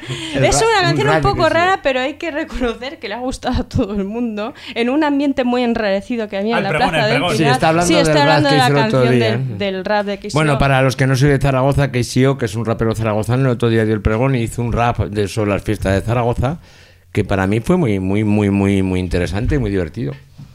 No, pues yo, ahora en serio, yo voy a traer una canción de un grupo zaragozano que lo petó en Zaragoza hace 40 años, Si nos conocían por lo menos 7.000 personas. que se llamaba Aborígenes del Cemento, Uh. que mucha, mucha gente conoció esa época, les recuerda perfectamente, sobre todo en el mundo de la música en Zaragoza. Son todavía Los muy, cuatro que muy quedan vivos, los recordados. demás están muertos Los pocos que quedan vivos. Existe además en, en un bar eh, todavía un, un cartel que habla de Paco Cester, el kosovajero y los aborígenes del cemento. Cada vez que voy, voy ahí a rendirle culto como si fuera... Oh, qué bonito. Qué bonito, Sabina. Traigo de cantado por Paco Cester eh, la canción Underground de Aborígenes del Cemento. ¿No iba a estar el yonki?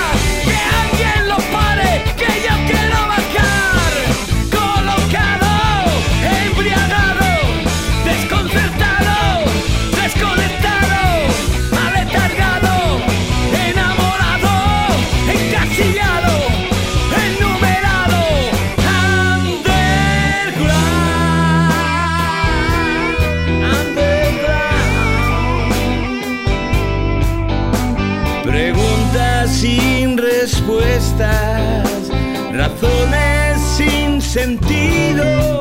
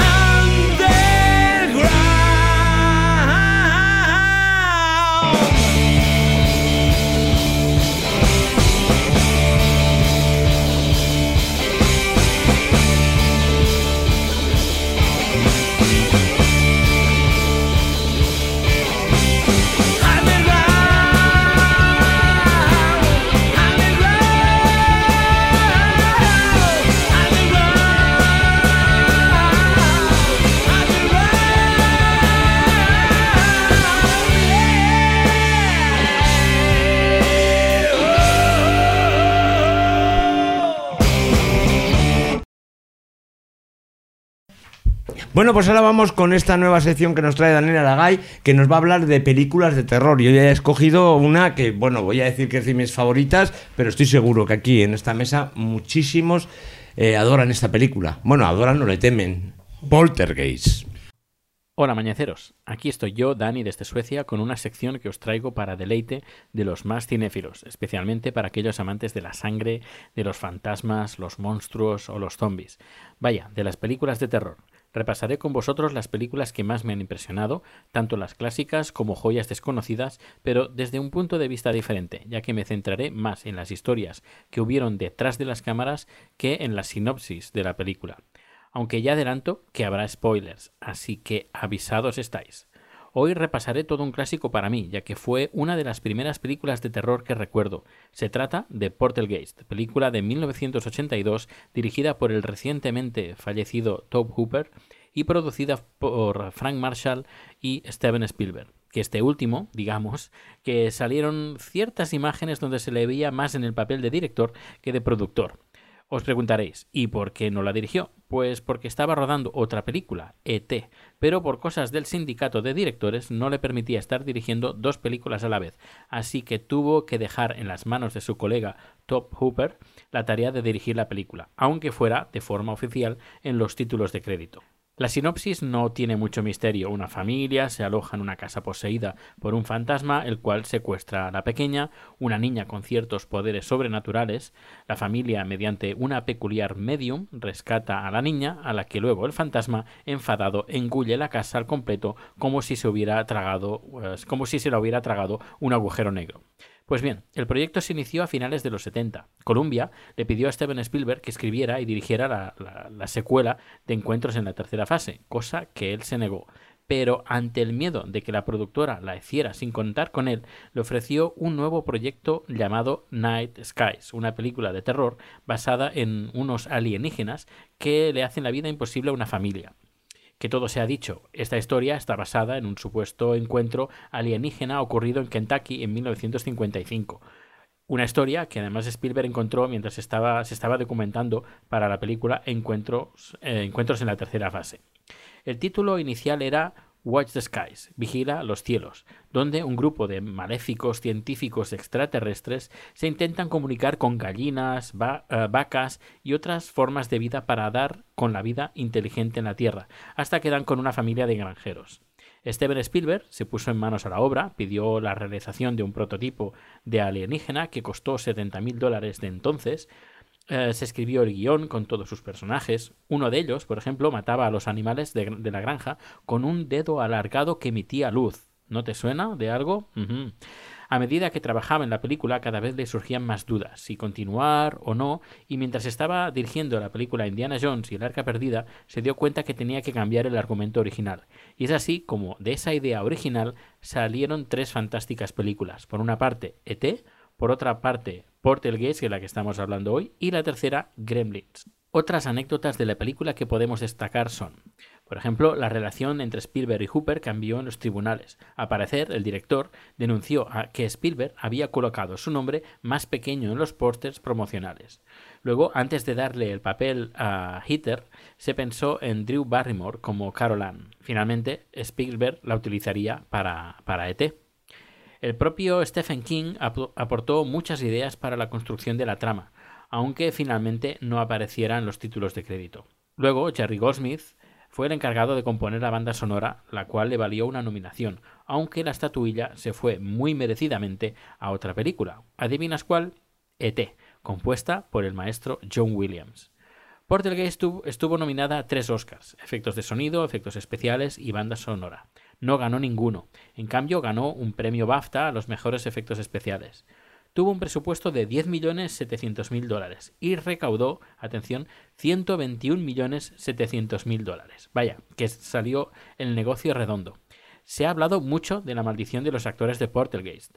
Por ejemplo, la chica, la niña que hace eh, Carol Ann, eh, Hitter, eh, Hitter O'Rourke, que aparece en la saga de Portergeist, falleció con 12 años en 1988 víctima de una estenosis intestinal. Luego Dominique Dunne, que hace del personaje de Dana, la hermana mayor, murió en 1982 al ser estrangulada por su pareja. Luego Julian Beck, el reverendo Kanan de la segunda parte, murió en 1985 por un cáncer de estómago durante el rodaje de la misma. Will Sampson, que interpretó a un brujo llamado Taylor en la segunda parte y que afirmaba ser chamán en la vida real, murió en 1987 por complicaciones en un trasplante de corazón y pulmón. La película tuvo dos secuelas y un remake en 2015, aunque para mí, como la primera y original, no hay ninguna. Una película que vi por primera vez en vídeo, en VHS, y que tuve que verla por trozos por el miedo que me daba. Como anécdota personal, decir que a los inicios de los DVDs me compré la película por correos a Estados Unidos, porque en España había bien pocos. Me enviaron la versión americana, lógicamente, con su pista en inglés, que daba mucho miedo, mucho más que en la versión española, doblada en español, y eh, donde la voz de la niña, en versión original, bueno, espectacular, mm, con unos efectos mucho mejores de los que aquí, eh, bueno, los que en España sonaban. Pues bien, ese DVD también contaba con una, una pista en español, pero español de México. Un día me puse a verla y a ver, a ver, no quiero ofender a nadie, pero el doblaje de esa película en mexicano estaba muy, muy, muy, muy mal hecho. Tanto que pasó de ser una película de miedo a ser una comedia. Pues bien, antes de terminar mi sección, quiero recomendar una película que quizás comente en mi próxima sección.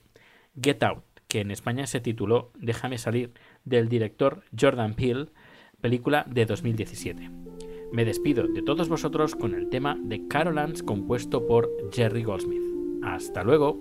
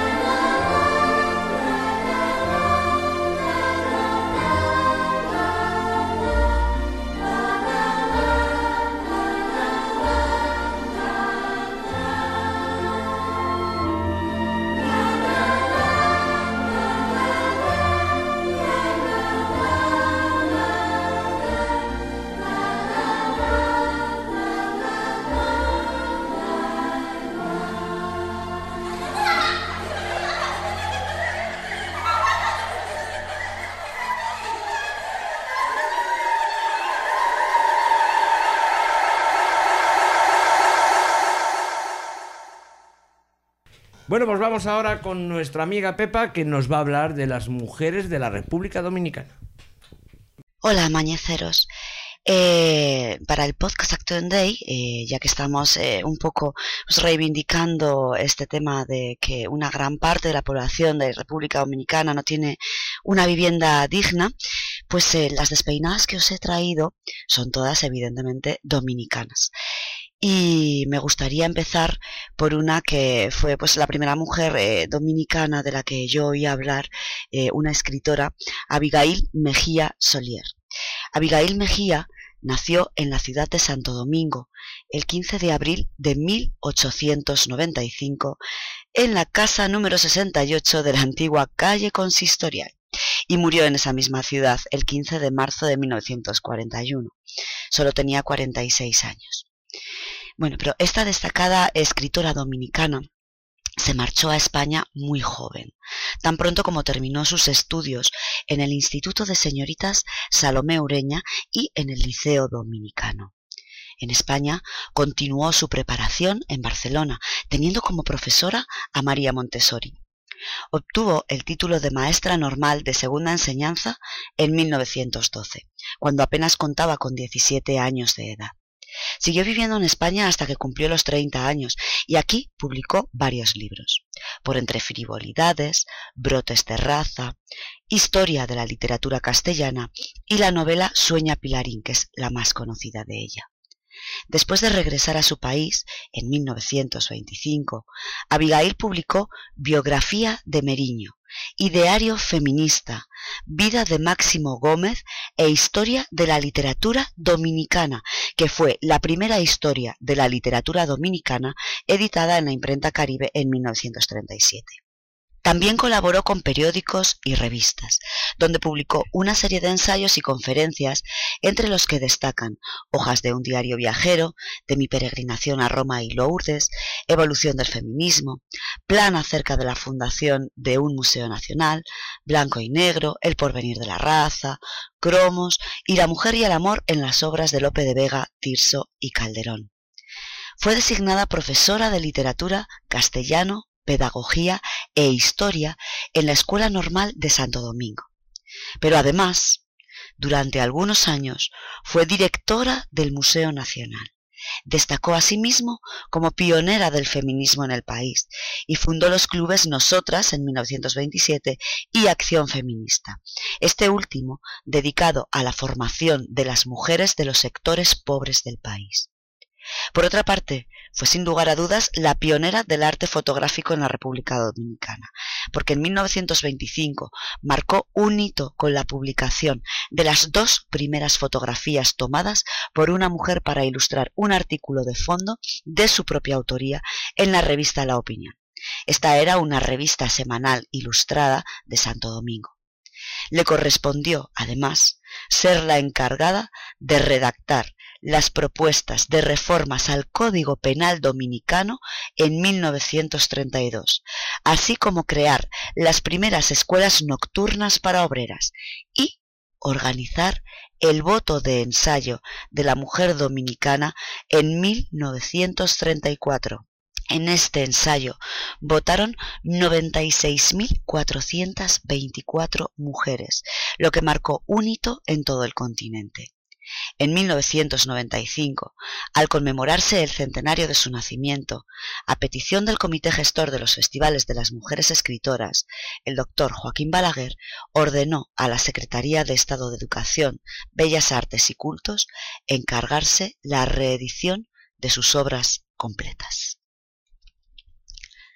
La segunda dominicana de la que os voy a hablar es María Montes, o bien María África Gracia Vidal. Esta fue la primera actriz dominicana en llegar a Hollywood, donde conquistó la pantalla grande con su impresionante y exorbitante belleza caribeña. Su primer personaje, la mujer invisible, fue una producción de ciencia ficción que fue sucedida por otras grandes producciones. Esta diva quisqueyana fue también conocida por el apelativo Ciclón Caribeño. La exitosa carrera de esta actriz se interrumpió el 9 de septiembre de 1951, cuando apenas tenía 39 años de edad. Tenía ciudadanías estadounidense y francesa, y esta reina del Technicolor descolló como actriz desde muy joven. Su mérito fue reconocido en la República Dominicana con calles que llevan su nombre, festivales de cine y también con la reposición eh, una y otra vez de la, alrededor de las 25 películas extranjeras donde actuó. También hay libros, obras de teatro y películas dedicadas a ella. En República Dominicana recibió la condecoración con la Orden de Juan Pablo Duarte en el grado de oficial y la Orden de Trujillo en el mismo grado, que le otorgó el dictador Rafael Leónidas Trujillo en noviembre de 1943. En 1944 fue embajadora de buena voluntad de los países latinoamericanos ante los Estados Unidos dentro de la denominada política del buen vecino. María Montez solo tuvo una hija, la actriz Tina Aumont, fallecida en 2006. El 7 de septiembre de 1951, a los 39 años de edad, María Montez fue encontrada ahogada en el baño de su casa en Suresnes, en Francia, y fue enterrada en el cementerio de Montparnasse. Os hablaré ahora rápidamente de unas cuantas mujeres que también fueron muy importantes en la historia de República Dominicana. En primer lugar, María Trinidad Sánchez, una valiente mujer que fue considerada heroína nacional por su participación en la independencia nacional. Se unió al movimiento La Trinitaria a pesar de ser mujer, y junto a Concepción Bona confeccionó la primera bandera dominicana. Un año después de la independencia nacional fue fusilada, convirtiéndose este en el primer crimen político de la República Dominicana. Tampoco puedo dejar de hablar de Juana Trinidad, la saltitopa. Esta mujer militar y activista, ruda en sus gestos y en sus acciones, era muy extrovertida y enérgica. Le gustaba trepar a los árboles y por eso fue apodada saltitopa. Destacada por su participación en la batalla del 30 de marzo en Santiago, donde se desempeñó como aguadora transportando agua para las necesidades de las tropas dominicanas y refrescar los cañones. También realizó labores como enfermera. Su actitud de arrojo y valentía le ganó el apodo de la coronela y fue asesinada en combate camino a Santiago alrededor de 1860. No puedo dejar de nombrar a las hermanas Mirabal, pero como sé que ya Juchu las ha nombrado, eh, solamente comentaré que las llamaban las mariposas y que fueron mandadas a asesinar por Trujillo el 25 de noviembre de 1960 que en honor a ellas se celebra ese día como el Día Internacional de la No Violencia contra la Mujer. Y por último, os voy a hablar de Josefina Padilla. A Josefina Padilla le concedieron en el año 2015 el corazón del pueblo, por ser la primera dominicana candidata a la vicepresidencia, cosa que ocurrió en 1962, pero también por toda una vida dedicada a la lucha por las libertades públicas, la democracia y los derechos humanos. Os recomiendo que veáis una entrevista que tenéis colgada en las redes, eh, donde ella misma cuenta cómo enfrentó la vida con sus ocho hijos y donde nos habla de una inclinación hacia la política que todavía conservaba en esa entrevista a sus 90 años. Mi recomendación musical eh, pues va a ser Más Birras con su canción Vuelta Atrás. Más Birras, para quien no los conozca, que imagino que quedará muy poca gente que no conozca a este grupo de rock zaragozano, eh, pues eh, estaba liderado por Mauricio Agnar y es un grupo que existió desde el año 1985 hasta el año 1993. Saltaron a la fama desde el diario pop de Jesús Ordovás en Radio 3 con su canción Apuesta por el rock and roll que fue parte del mini LP al este del Moncayo. Pero yo os traigo mi canción favorita, que no solo es que sea mi canción favorita de Más Birras, sino que es una de mis canciones favoritas. Os dejo con Vuelta atrás de Más Birras.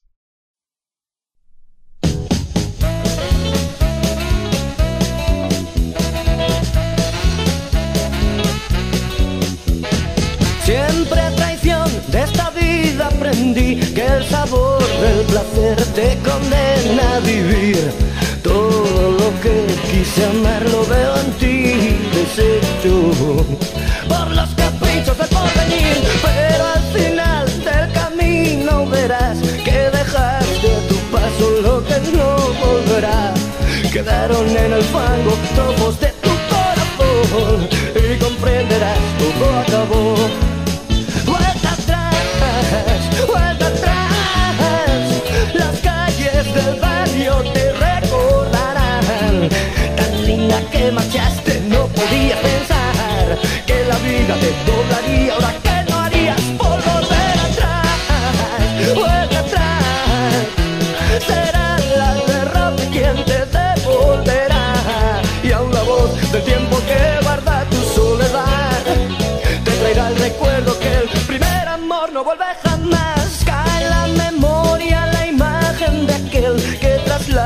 Vieja escuela te hizo querer. Hay besos sucios como el carbón, caricias que siempre ocultan la maldición. Y en un rincón del viejo almacén donde loca de alcohol te empezaste a perder. Sientes que el tiempo ha blanqueado tu ciel y estás sola a pensar todo se fue.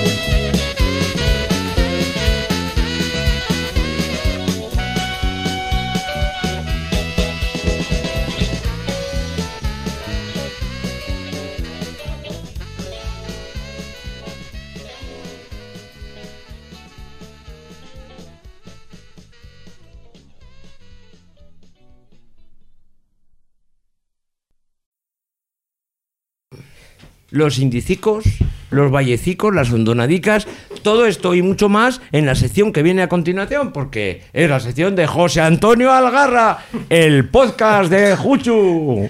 Oye, te voy a confesar una cosa, Juchu. Hoy no sé de qué vas a hablar. Sé que vas a hablar de Ernesto Sabato. No. ¿No? No. ¿Que vas a hablar de, de Maruja Rodríguez? De, ¿De quién vas a hablar? no. ¿De quién vas a hablar? Pues a ver, yo buscando algo que tuviera relación con el motivo. ¿De Mario Vargas Llosa? Mm, Bien. Ah. Bien. Bien, venimos bien, de muy bien, Perú. Paco.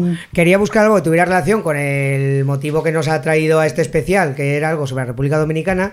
Y reconociendo mi ignorancia, que es mucha en general, pero en este tema hasta buscando, mm, resulta que no había leído nada, mm, ni, ni sé si existe ningún autor dominicano de novela del género que normalmente trato, que es lo criminal.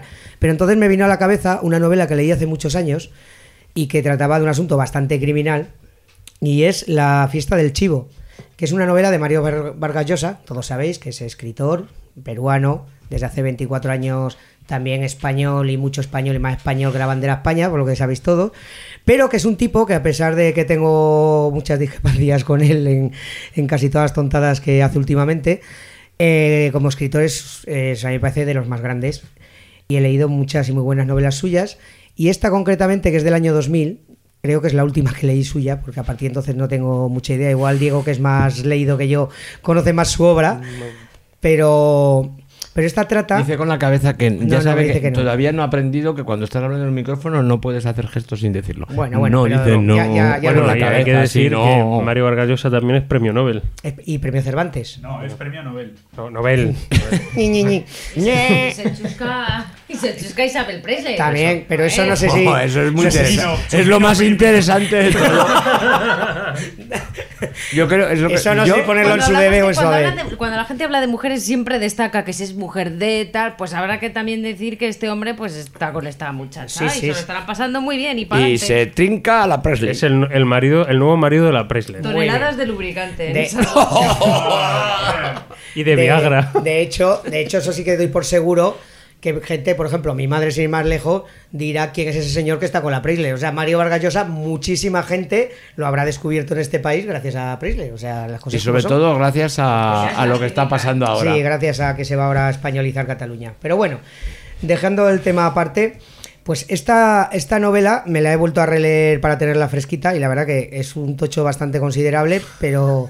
me- Pero me ha costado me ha costado cuatro o cinco días, o sea que la recomiendo mucho. A- animaros con el tocho que le ha costado cuando- cuatro o cinco días. Cuando digo tocho me refiero al volumen de páginas, que es bastante gordete, y nos narra el último día en la vida de, de Rafael Leónidas Trujillo, que, por si no lo sabéis, os voy a hacer una ¿Quién era pequeña este? bio. ¿Quién era este? Sí, sí, pues es un tipo muy interesante, además de un hijo de puta co- bastante considerable y sanguinario, que, que gobernó allí en República Dominicana desde el año 1930 hasta el 1961, donde eh, al chivo, que así se le conocía, era uno de sus motes, el chivo, le hicieron su fiesta particular, o sea, se lo, se lo ventilaron ahí en un atentado.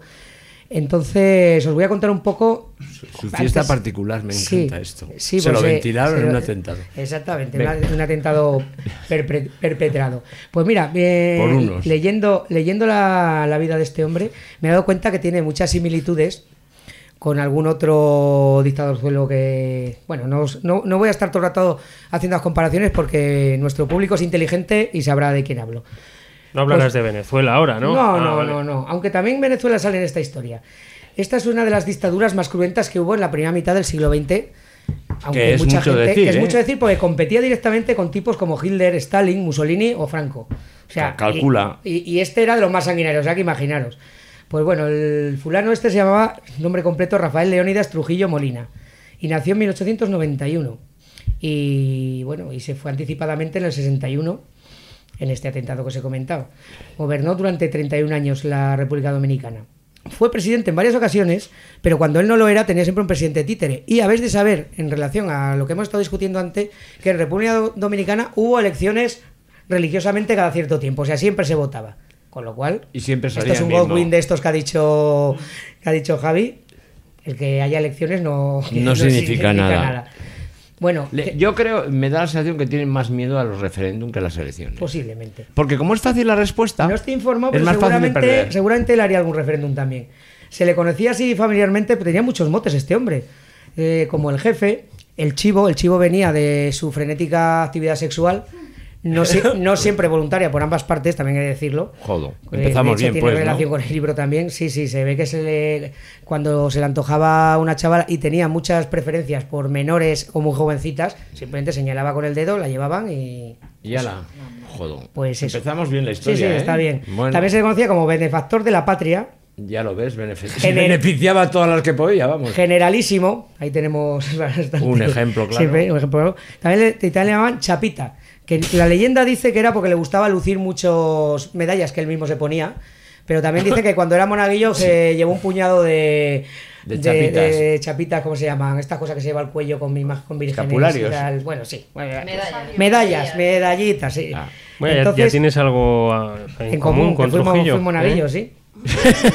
Luego, su historia es muy curiosa también, porque de bien jovencito, eh, el, el chaval, Se le derrama un café. no, eh, era familia pobre y se dedicaba al cuatrerismo, según he leído, que se supone que es robar ganado o caballo, A mangar, vamos. a falsificar cheques, a, a robar, y ya con 16 añitos eh, La estuvo Universidad de detenido la Calle. y estuvo en prisión.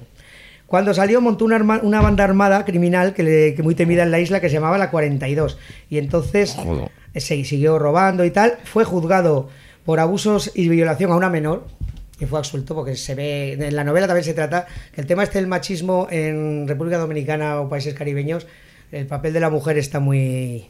No se les hace mucho caso, vamos, era bastante común ese tipo de abusos. Pues bueno, eh, no sé si sabéis, República Dominicana tiene una historia muy curiosa, porque fue independiente de Haití en 1844 y entonces luego tuvo una serie de pues, guerras civiles, peleas por el poder y tal. Entonces decidieron poner orden ahí los americanos, como siempre, y ocuparon la isla durante, me parece que fueron una veintena de años. ¿Y por qué la ocuparon? No porque les preocupara mucho la pobre gente de República Dominicana, sino porque sus empresas azucareras, eh, bananeras y demás tenían grandes intereses y, y le interesaba un gobierno estable porque es que si no, no se Como en muchos otros sitios. Como en muchos sitios y en aquella época, ¿no? Entonces este hombre que no era no tenía un pelo tonto, vio su oportunidad de medrar y se alistó al ejército americano, o sea, eh, ahí en República Dominicana, pero a las órdenes de los americanos. Y ahí ascendió el tío, pero rapidísimamente, saltaba escalafones, se ve que, que era un, un hacha y un trepa de cuidado, y encima les hacía el trabajo sucio a los americanos, con lo cual le dieron Claro, esto es el, esto, esto es la clave. y Esto cuando la- los americanos se fueron de allí, fijaos si el tipo había ascendido, que lo, lo hicieron teniente coronel y jefe de Estado Mayor del primer gobierno después de la ocupación americana. Un gobierno, por supuesto, títere de los americanos. O sea, todo hay que decirlo, que tampoco dejaban estar a cualquiera porque en aquellos años había contraído una deuda externa brutal República Dominicana y con esa excusa pues los americanos seguían dominando la isla, que tampoco es muy distinto de lo que suelen hacer. de, lo, de lo que hacen ahora hecho. habitualmente, sí. Pues entonces, en ese primer, en ese primer gobierno, que había un tal Horacio Vázquez, este eh, Trujillo era el hombre de confianza, y resulta que se montó un golpe de Estado. Y eh, Horacio Vázquez, claro, le dio orden a este hombre como jefe de Estado Mayor que lo sofocara. Y lo que él no sabía, que ese mismo golpe de Estado él lo había alentado, pero quedándose en la sombra, Trujillo.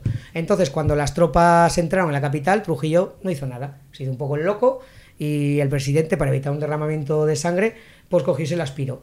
Con lo cual, este Trujillo eh, se presentó como candidato a las primeras elecciones, unas elecciones democráticas que iba a haber después de haber echado al presidente que habían puesto los americanos.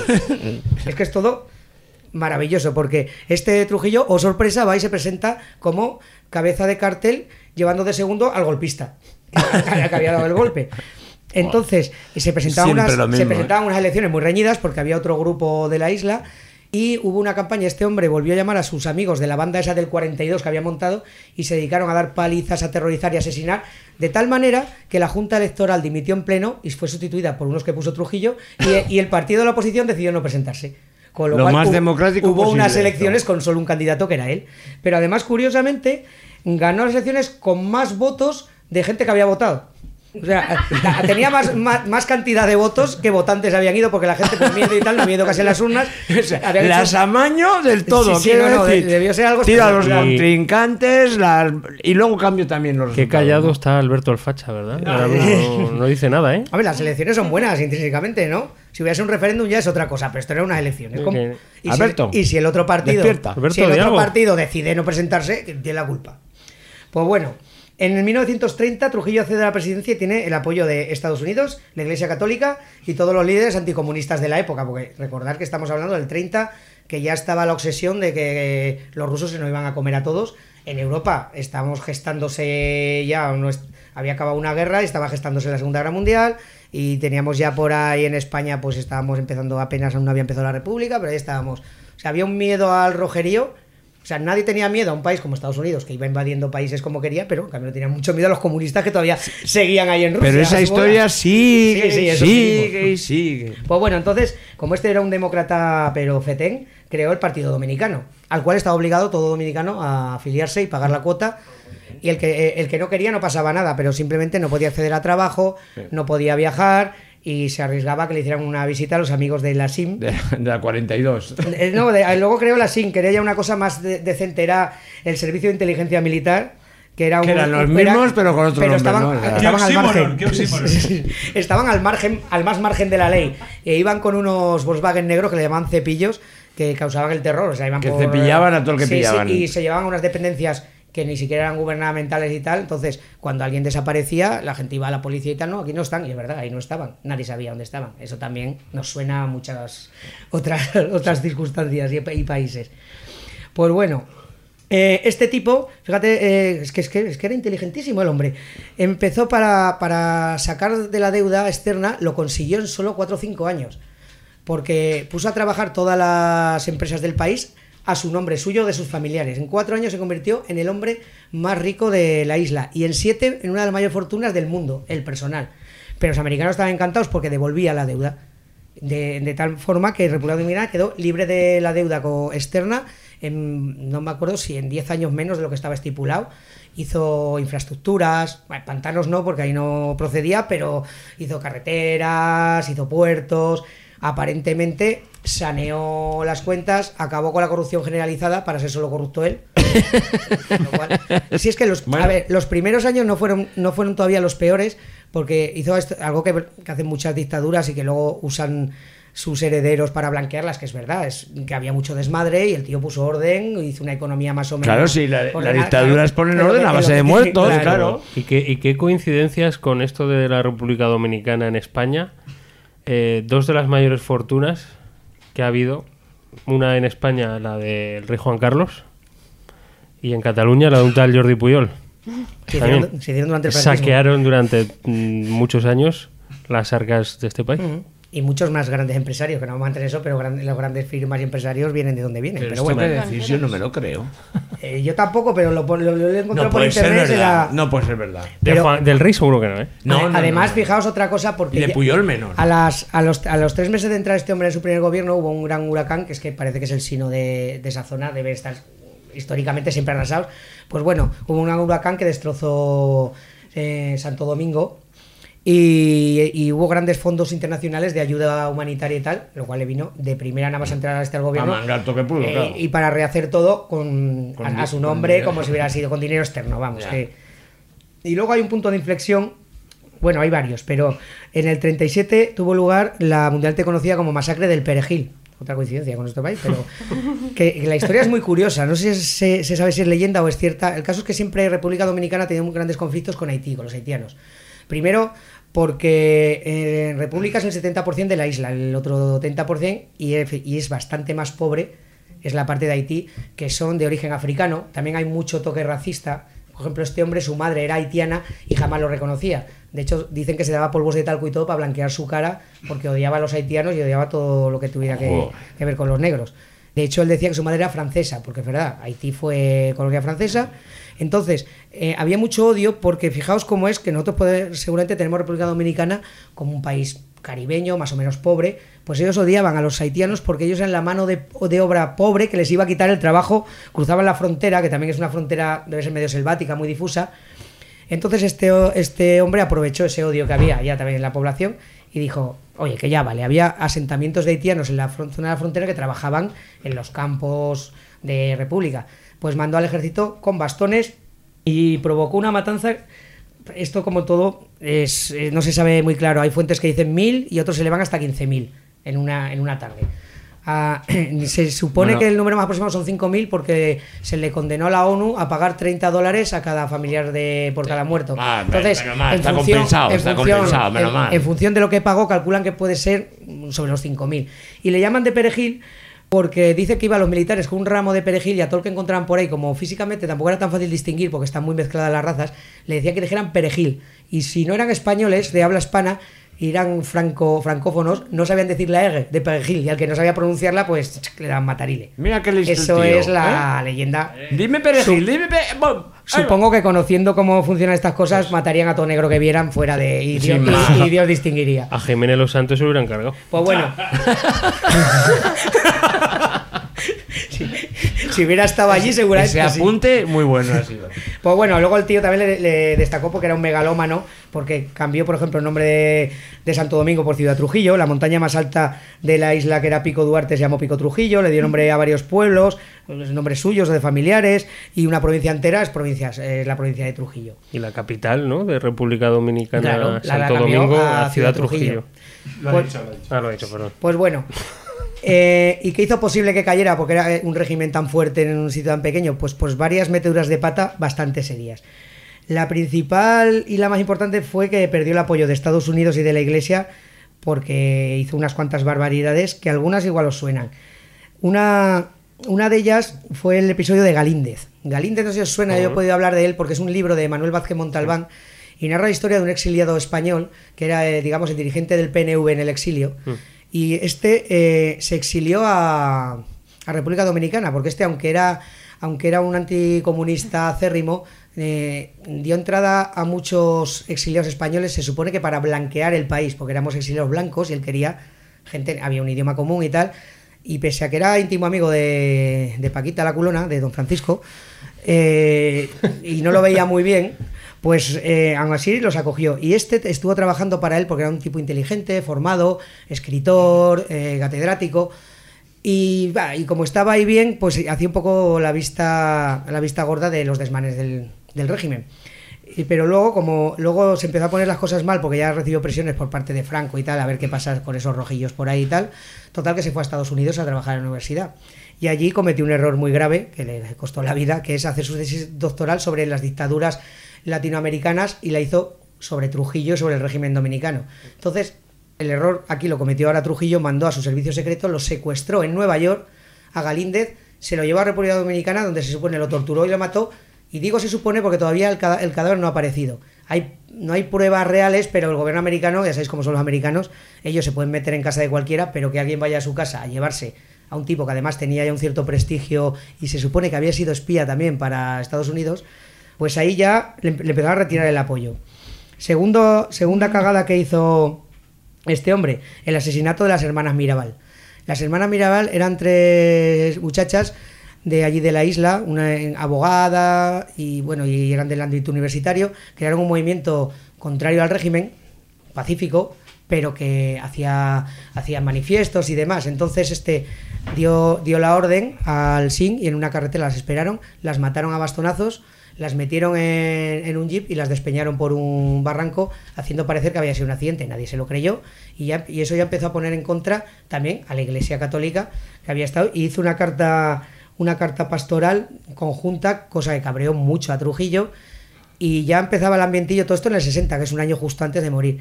Y ya para colmo, hizo un atentado que de hecho hay imágenes, si busques en YouTube, al- al presidente venezolano, que era Betancourt, Romualdo Betancourt, que había propuesto a la OEA que sanciones contra República Dominicana por todos los que- quebrantos de, de derechos humanos, bla, bla, bla. Bueno, le puso un coche bomba que, que lo hirió nada más, pero todo el mundo supo que había sido él. Y a partir de ahí, ¿qué hizo la CIA?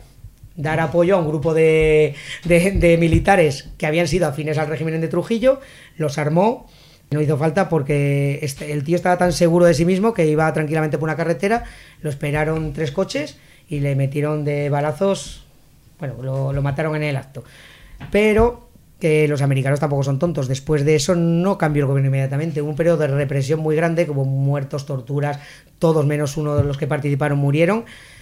Eh, hubo otra época de revuelo, volvió a haber una segunda ocupación americana, ya impuso el orden y, y fue presidente un tal José Balaguer, que había sido presidente títere de, De- Trujillo también, pero ahora ya era democrático y ya, bueno, pues ya está la fecha. Como Fraga. Eh, pues sí, puede ser. Ahí, ahí ha estado bien, ¿eh? Ha estado bien. Y por eso te digo, se hizo una, Llevas- se hizo una transición. Llevas 20 minutos. Vale, estoy acabando ya. Se hizo una, Vaya se- chapa nos estás dando. Sí, se hizo una transición pues muy maja, se dejó todo, todo bien atado y, y ahora, ahora es un país que con sus vaivenes ya tiene un- es una república democrática, eh, tienen, pro- tienen problemas económicos graves porque hay mucha desigualdad, hay mucha inseguridad, un alto índice de criminalidad, pero bueno, ahí están. Bueno, pues tienen huracanes de vez en cuando. Yo no Pues, sé si decir que una gran historia o una mierda de historia, porque la verdad es que es lamentable que pasen estas cosas y además nos enteramos de estas y de las que no Sí, nos yo. enteraremos, ¿no? A ver, yo lo había leído en el libro, que es con lo que quiero rematar porque recomiendo el libro. Venga. Porque os, todo esto que chapa que os he dado yo, o- Vargas Llosa os lo cuenta en casi mil páginas, mucho mejor que yo, y además es una historia que es. Eso imposible. Está precisamente contada, además, la cuenta de tres puntos de vista. Desde el punto de vista de Urania Cabral, que es una señora que vuelve a la isla después de 35 años, que se había ido, entonces ella. El kit de la cuestión es el por qué se fue y por qué vuelve. Vuelve a visitar a su padre, que había sido un antiguo dirigente de Trujillo y, y habla con su familia y le narra el porqué y su experiencia con Trujillo. Otro punto de vista es desde los asesinos de Trujillo que están esperándolo en el coche y, y a, y a través de sus recuerdos de, de lo que van hablando y tal, te cuentan gran parte de la historia del régimen. Y el, tercer punto de vista es el del, el del propio Chivo, que es él en su último día, las cosas que le pasan por la cabeza, cómo veía la situación y tal, hasta llegar el momento en que lo matan. Lo recomiendo encarecidamente. Muy bien. Y más criminal que esto, la verdad, imposible. Bueno, y aparte has recomendado otro libro que es el de Galíndez de Vázquez Montalbán, Sí, ¿verdad? Que sí. se llama así, Galíndez. Galíndez se llama. Y es novela, pero es, digamos que es un hecho real novelado. Está muy bien también. Yo Bueno, este no lo he leído, no lo he leído. Pues ha- habla precisamente de, de ese momento, de la historia de, de República Oye, muchas gracias. Ha sido una, ¿Te ha gustado? una- Sí, me ha gustado muchísimo. Tengo que decir que he sentido escalofríos en todo Sí, momento. a mí- eh. a mí la verdad que con el- tanto con el libro como el con la terror, historia- El terror de Poltergeist no es nada con este. Eso es. Y este Canción, la canción de- Y ahora la canción. ¿Qué nos Pues- ha cogido? ¿Taco? No, no, Wow. no, no, voy a variar. has Pero os he traído un grupo un poco más antiguo que Taco y de un pueblo muy cerca de Zaragoza, de Casetas. Un grupo Ah, que, que sí, Pedro Botero, que muchos traes, conoceréis. Bueno, yo los vi a Pedro Botero con 15 años. El otro día tocaron O otra sea, vez. que llevan han- años tocando. Pues estuvieron una época sin tocar, ahora han vuelto otra vez. Y, pero la que Pero recomiendo. no son los mismos, ¿eh? Faltan algunos, porque alguno ha muerto por sobredosis y alguno está mayor y retirado. sí, y está en la Hombre, calle tocando. Yo además, creo que es de ellos. mentira eso, Paco, porque cuando tú tenías 15 años no existía la luz eléctrica. Tanto no había micros, no había nada. Pues voy a decir Para algo que más. Mira, para información de, de Juchu, los vi de teloneros de Ian Gillan. Joder, nivelazo. Cuidado. Hombre, este grupo se fundió en 1973. O sea que yo tenía cuatro añitos cuando empezaron. Pues bueno, la canción que os voy a traer es una que me. Porque es algo que me pasa últimamente cuando salgo a la calle, alzo la vista y veo tanta bandera y tanta cosa, que la canción se llama Me falta el aire. Mm, muy bonita.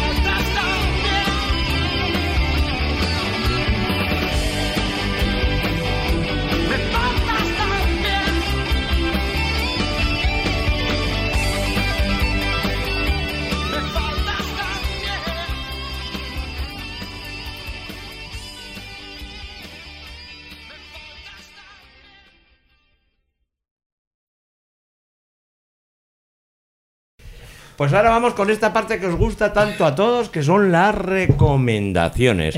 Y vamos a empezar. ¿Algún comentario más? Bueno, pues seguimos. Y vamos con Sabina, que la tengo aquí Ah, a mi ¿yo la izquierda. primera? Venga, la primera. Muy bien. Bueno, pues Paco, no, ¿no te imaginas, Paco, lo que voy a recomendar? Sí, sí, sí, yo, lo iba a hacer, pero te lo dejo a ti. Vengo a recomendar eh, algo que es un programa, no es una serie, que estoy enganchadísima, que es RuPaul's Drag Race. Llamo programa, es un concurso un poco hibridado con reality. No me gustan nada los realities, así que me costó mucho admitir que me estaba enganchando a, este, este concurso. Realmente, formatos de concurso. Y os cuento un poquito de qué va. Esto es un concurso que lo dirige RuPaul, que es un drag queen, que es toda una institución, una drag que es toda una institución en Estados Unidos.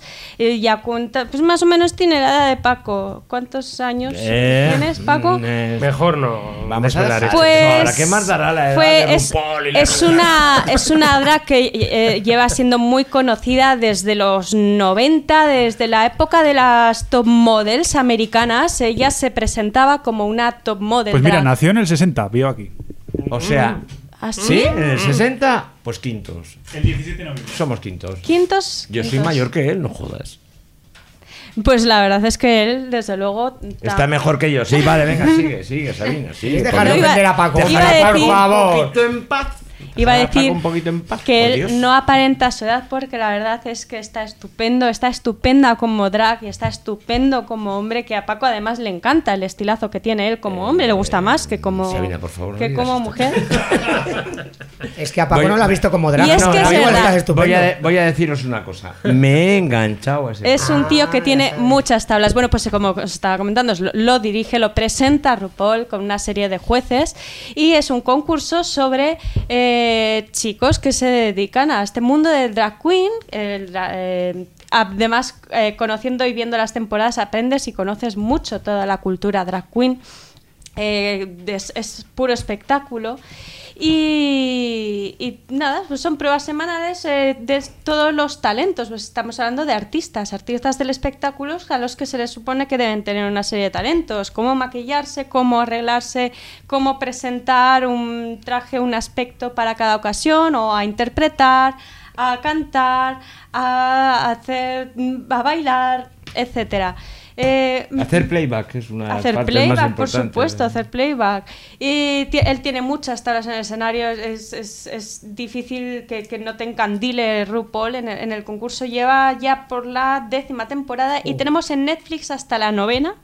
Está doblada, no os lo recomiendo, os recomiendo que veáis la versión original con subtítulos. Hacer lo que queráis. Subtítulos en el idioma que Pero queráis. es verdad, mejor en inglés si tenéis En este oportunidad, es porque que los juegos de palabras son muy interesantes. Sí, sí, sí, sí, y luego, si me permites, cuando acabes, voy a decir por qué a mí me gusta. Además, eh, el doblaje de programas y concursos es distinto al doblaje de- cinematográfico. No tiene interpretación. No Es tiene apenas inter- es muy plano. No sé si ocurrirá con este Sí, y es será es una locución. A eso otras- voy. son otras escuelas menores de doblaje, además. Nah, y- luego aquí es que hay mucho. Bueno, pe- perdona, No, no, no, adelante, adelante, Paco, porque además he conseguido enganchar a Paco a partir de la quinta y de la sexta. Empecé a Sí, engancharle yo, ahora. yo lo iba a recomendar, eh, pero te lo dejaré a ti. Lo que sí que quiero explicar, porque a mí me ha enganchado un programa que puede, pues si parece así a primera vista, lo más lejos de lo que yo puedo estar, ¿no? Que es una drag queen. Pues por varias cosas. Yo voy a recomendar por estas cosas, además. Es transgresor. El lenguaje desenfadado, no, lo siguiente. Que esto no me gusta decirlo, pero es verdad. Es un lenguaje que incluso resulta agresivo porque está desde el punto de vista de, de- los gays, de homosexuales, que hablan con una libertad absoluta del sexo y tienen mu- muchísimos juegos de palabras que si viene muy bien para practicar el inglés porque juegan mucho con las palabras y hay palabras muy divertidas. Además, para algunos, a mí me parece que en América algunos tienen que estar muy ofendidos con este programa porque dice cosas realmente no, no se dicen en televisión. Entonces, esa parte transgresora que tiene me ha gustado mucho. Y de pronto yo me confundo cuando hablo del programa, no sé si estoy hablando de él, de ella, a veces digo ella, a veces digo él, a veces digo guapo, a veces... Y eso me, eso me parece muy interesante, por porque acabas perdiendo la sensación de género. Viendo el programa, la acabas perdiendo. Da igual, quiero decir, yo cuando comento con Sabina, comento en masculino, en femenino, y ella igual. Y nos entendemos perfectamente de qué estamos hablando. A mí eso me parece, me parece que está muy bien del programa. Lo recomiendo, es un reality entretenido, sin más, pero que engancha. Y sobre todo, sobre todo, tiene mucha fantasía. Muy bien. Pero recomendaba Sabina, ¿no? Sí, sí, sí. O tú lo iba- también. no, lo iba a ¿Es recomendar. conjunta? Lo iba a recomendar, pero como sé que Sabina lo iba a hacer, pues Es bueno, conjunta. simplemente he querido decir por qué me gusta a mí, si me permites. Dos pájaros de un tiro. Javi, tu recomendación. ¿Tienes algo más, Sabina? Bueno, ya va. Primero voy a recomendar un musical. Un musical, Bueno, lo que si pasa es que Andrés aquí, te pega. es difícil, eh, claro, es difícil acceder a él porque es un documental, digo, perdón, es un musical estadounidense. Se llama Hamilton. No sé si lo conocéis, pero es ¿Al mí- conductor? me lo han descubierto, no, no tiene Yo nada que ver con no, pero en las redes es una locura. Y En las redes ha hay hecho un- locuras por conseguir entradas. En las redes está teniendo una fama increíble. Es, os voy a poner en situación. Trata la vida de Alexander Hamilton, que fue uno de los founding fathers, uno de los padres de la Constitución. Ajá. Es decir, estuvo en los movimientos eh, contra el rey eh, de Inglaterra en Estados Unidos a la hora de independizarse. También participó en la guerra ¿Era de, Jorge III? en la guerra de independencia. Creo no recuerdo qué George Jorge, era. Me suena. El rey era Jorge, seguro, pero no recuerdo qué número. Y pues bueno, trata su vida pues desde pues un poco su, su ascensión a, al- a la fama, por, por no, por no decirlo, o al poder, siendo pues un huérfano de padres escoceses, un inmigrante además. Oliver Twist. ¿Por qué no? El caso es que es un, es un musical eh, realizado con música negra, ¿vale? Entonces Ah. es, está rapeado, en ocasiones es, es soul, en ocasiones es R&B, Blues, funk y todo. Menos de eso, ¿no? menos de eso. Sobre todo, sobre todo rap. Pero, y además también, eh, pues, tiene algo que pues eh, también ocurre en algunas recreaciones históricas que cambian, eh, pues, por ejemplo, pues ver a Washington, que es un hombre negro, pero eso tiene un nombre, los estadounidenses lo llaman para cuando no te importa el género de quien estás representando, no estás. Eh, no, no sé cómo se llama, pero creo que le llaman. Ah, cuando es hombre, mujer, indistintamente. También, también o sea, podría ser, pero en este caso con las razas. Ah, Lo recomiendo vale, vale, unas, unas canciones increíbles. El, pues bueno, el creador se llama Lin Manuel Miranda, que es un, eh, es un ahora mismo es una revolución, ha creado una revolución en el mundo de los musicales. Y que también realizó la música para Moana, que es una gran película que, que espero que veáis, una película de Disney que no por ello dejéis tener que verla, está muy bien. Bueno, y lo segundo que voy a recomendar es un videojuego que ya me habréis oído hablar, dar la tundra, Ah, ¿no? que se llama Cuphead. Es un juego que ha salido hace nada, hace un par de semanas. Un juego, se puede decir indie o por lo menos Móvil, ha tenido una. PC o- Es para PC y Xbox. Tiene una. eh, pues bueno, eh, digamos que no ha sido una gran compañía, sino dos, dos hermanos que se juntaron con un artista para realizar este juego. Entonces ha sido pues un desarrollo muy, muy independiente. ¿Y por qué, es, por qué es interesante este juego? Bueno, son plataformas, a mí me gustan mucho las plataformas, pero además eh, lo característico que tiene este juego es que son plataformas con dibujos de los años 20, de los inicios de la, de la animación. O sea, Ah. recordad todos esos Mickey Mouse de antaño, todos esos primeros... Los tres cerditos. Ah. Sí, sí, pero con esos dibujos, dibujos hechos a mano, ¿vale? Ah. Entonces, poneos un vídeo porque es increíble Y vi- tanto vi la uno música... que compartiste y tenía buena pinta. Sí, sí, eh, sí. Lo único, advertencia, es un juego muy, muy difícil. Eh, y lo puedo, y puedo dar, puedo dar testigo de, de esto. Esas son mis recomendaciones: Cuphead y el musical Hamilton. Ya está, qué bien, ¿no? ¿Y ahora vas tú manzanas o vea? Vea. Venga, vea. Venga, vea. No, no, tú manzanas, que todavía estoy pensando. Venga, tú Ah, manzanas. ¿todavía estás pensando Yo voy a recomendar una serie que, como siempre, no sé si se ha recomendado aquí o no. A Eh, Que yo tengo memoria, dime. Es Master of None. No, no ha sido- no ha sido- ha sido Venga, recomendado. pues Netflix a- también, Netflix. Maravillosa, sobre todo la A segunda ver, esa, esa, esa cuenta de Netflix que llevamos tanto tiempo ya. Joder. Master of None eh, es una serie de televisión estadounidense, consta de dos temporadas. Eh, se estrenó el 6 de noviembre de 2015 Importante. y es una serie creada por el ah, director y actor protagonista de la serie, también estadounidense, aunque de origen indio, Aziz Ansari. Y el otro es Alan acento Muy conocido por la serie indio, Parks eh. and Recreation, que recomiendo mucho. Y nada, y trata la serie pues sobre un actor indio que también nacido en Estados Unidos, pero de padres indios, que trata de hacerse una carrera como actor en Estados Unidos. Y son capítulos muy cortitos, de unos 30 minutos. eh, tiene 10 capítulos por temporada. Y trata temas, pues yo creo que un poco, eh, en- a veces eh, ro- rozando lo hipster, eh, lo moderno, siempre muy Está- relacionado si te con... gusta a ti, ya está claro. lo te. Nueva- York. Lo relacionado con redes sociales, con, de la peña, con- vamos, con ¿no? bares guays, con fiestecitas, pero que ah, todo tiene un fondo y un pozo que yo creo que, que- que merece la pena. Y además, como es mm, cortito y en clave de humor, se hace muy, se hace muy ameno y la verdad Y que... es muy humano, las cosas que trata, aparte de. empatizas mucho con las historias que le pasan. Y es muy divertida, así que recomiendo encarecidamente o terriblemente, como diría Paco. Así que Master of None también en Netflix, dos temporadas. Pues vas a la tuya, ¿eh? Vea. ¿Te la has pensado Juchu, ya venga, o- Juchu, que recomiende Juchu, va. Bueno, pues yo también cortito, una, una serie nada más, que me parece que también os la recomendé a vosotros. Esta está en el canal en Discovery Channel, canal que no tengo, o sea que me tengo que buscar la vida para verla.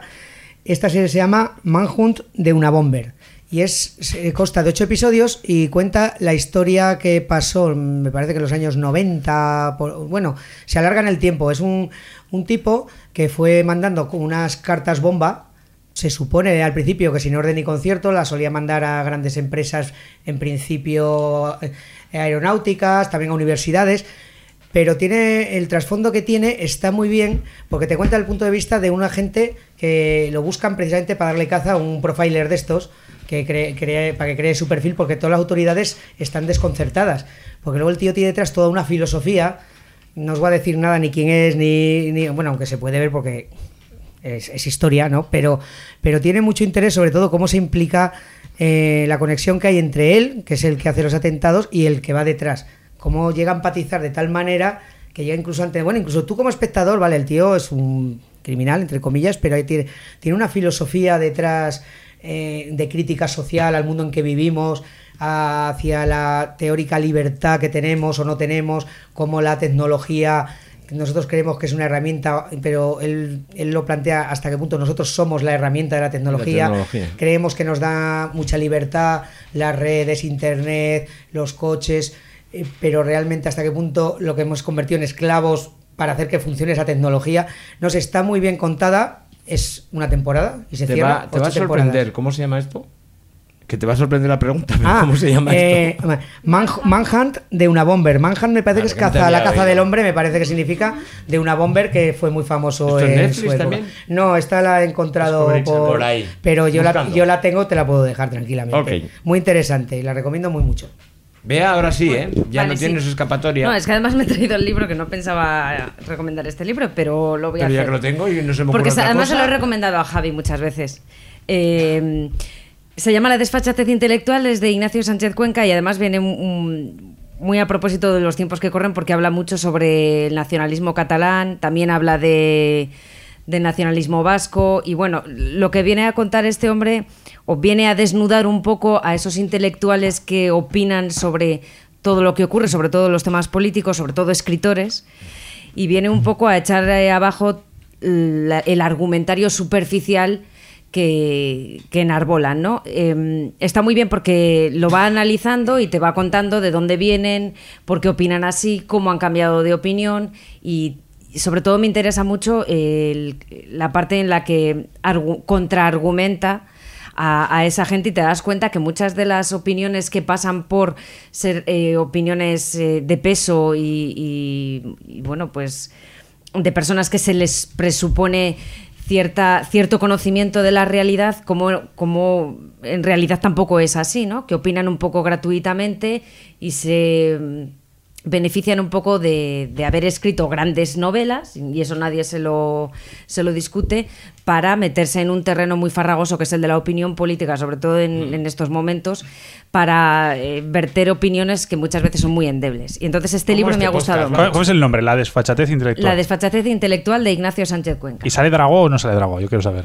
Pues Dragó sale pero poquito, fíjate, sale mucho Mario Vargas Llosa, sale mucho, se mete mucho con Rosa Díez, que es una cosa que me hace especial ilusión. Eh, y bueno, habla Estos son incentivos para leerlo. sí, está muy bien. Esto sí. Y bueno, iba a recomendar otro libro, pero no. Voy a recomendar. va? No, Ah, porque ya porque me parecen ya muchas cosas, muchos libros. Entonces quiero recomendar a una cantante, además, creo que ya lo he hecho, pero ¿Ah, me da lo mismo. Venga, dale, Se dale, llama dale. eh, Silvia Pérez Cruz y mm, Sí, canta mucho en catalán. Me en- bueno, ella es catalana, canta mucho en catalán y además me apetece mucho que la gente descubra que hay otro tipo de música, que la gente puede cantar en catalán y no pasa nada, igual que escuchamos a grupos eh, en inglés, en que la gente se lleva muchas las manos a la cabeza, "Ah, pero escuchas música en catalán, tal. Y, y es que esta muchacha canta como Los Ángeles, hace lo que quiere con la voz y me encanta y, y quiero que la gente la descubra, que es muy conocida, pero en núcleos muy, muy reducidos. Es muy conocida en determinado, unos determinados círculos, pero no para el gran público. Eh, es la, eh, la chica que se llevó el Goya la mejor Sí, canción, ¿no? por la película de la novia. ¿La no, película no, cuál? no, no, película? se ha llevado dos. Por Blancanieves, esta película que era en blanco y negro, la sí, española, sí, sí, sí. y Cerca de tu casa, Ah, que es una vale, película pero que también- se hizo... esta- También sale, pues la que pone canta en la película de la novia, ¿no? No, no, no, no, es no, ella. la- no, Ah, mira, yo no, creía no, que era no, ella. No, bueno, pues eh, Silvia Pérez Cruz, que Que la tenéis que actúa el conocer. 9 de noviembre en Zaragoza, por cierto. Actúa el principal. 9 de noviembre en Zaragoza, mira, pues lo ten- la tenéis ahí mismito. Ya está.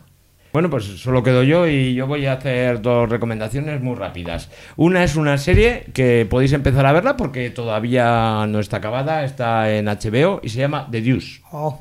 Es una serie que está, basa- está ubicada en los años 70 en Nueva York y que habla de las putis y de sobre todo del principio del porno. Muy interesante, Uh, muy divertida y a mí de verdad que de lo último que he visto es lo que más me, Y la- me está gustando, ¿no? Y sobre todo cómo ha cambiado Nueva York en los 70, la zona centro, porque donde sale esa zona Sí. es Times Square, que no- ahí no habría Dios que entrara de drogas, prostitución, y ahora vas y es un chiquipar.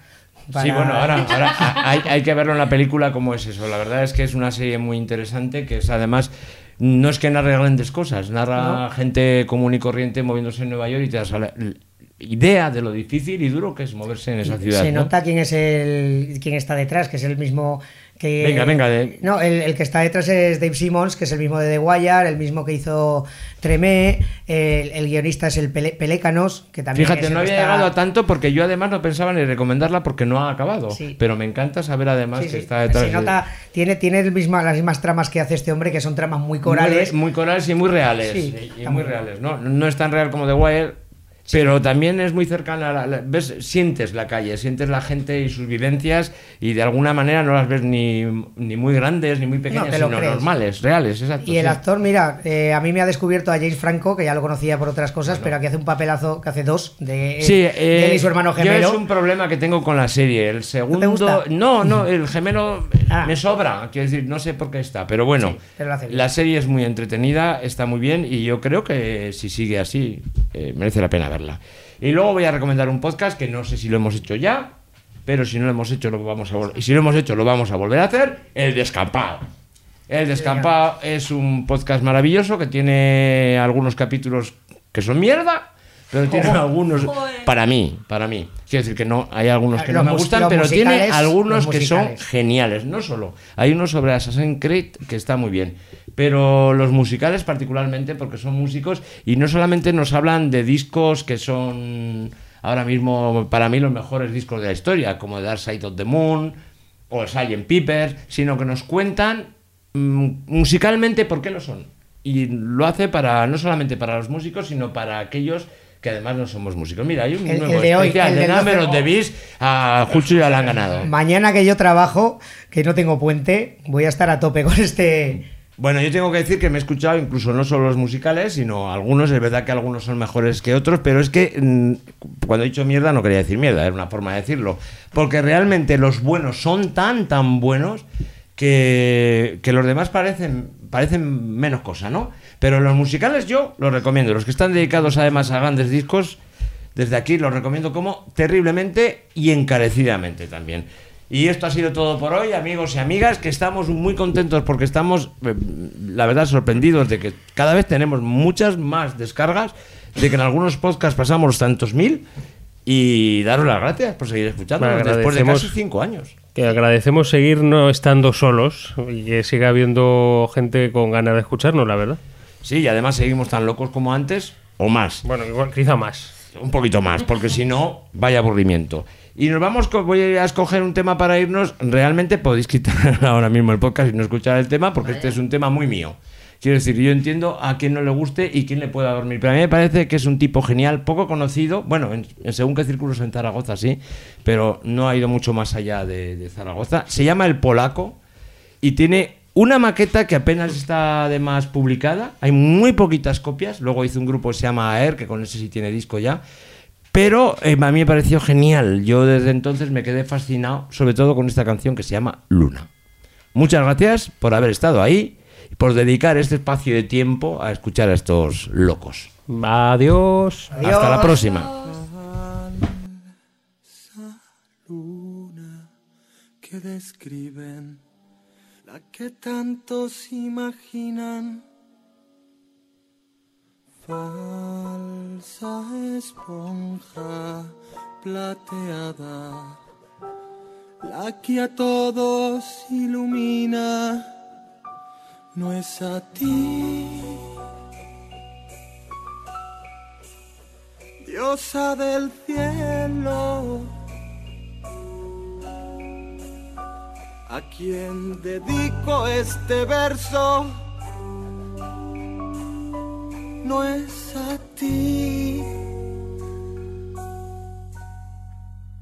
sino a tu sombra olvidada, a tu rostro más sincero, a esa vergonzosa cara, a tu espalda, tu cabello, no es la luz que tú reflejas, la que me deja perplejo, ni tu forma caprichosa, ni tu iluminado cuerpo, es más bien tu compañía. Es más bien que yo te espero, eres muda e invisible, sombra frágil, dueña y mía, cara oculta que sonríe. Luna,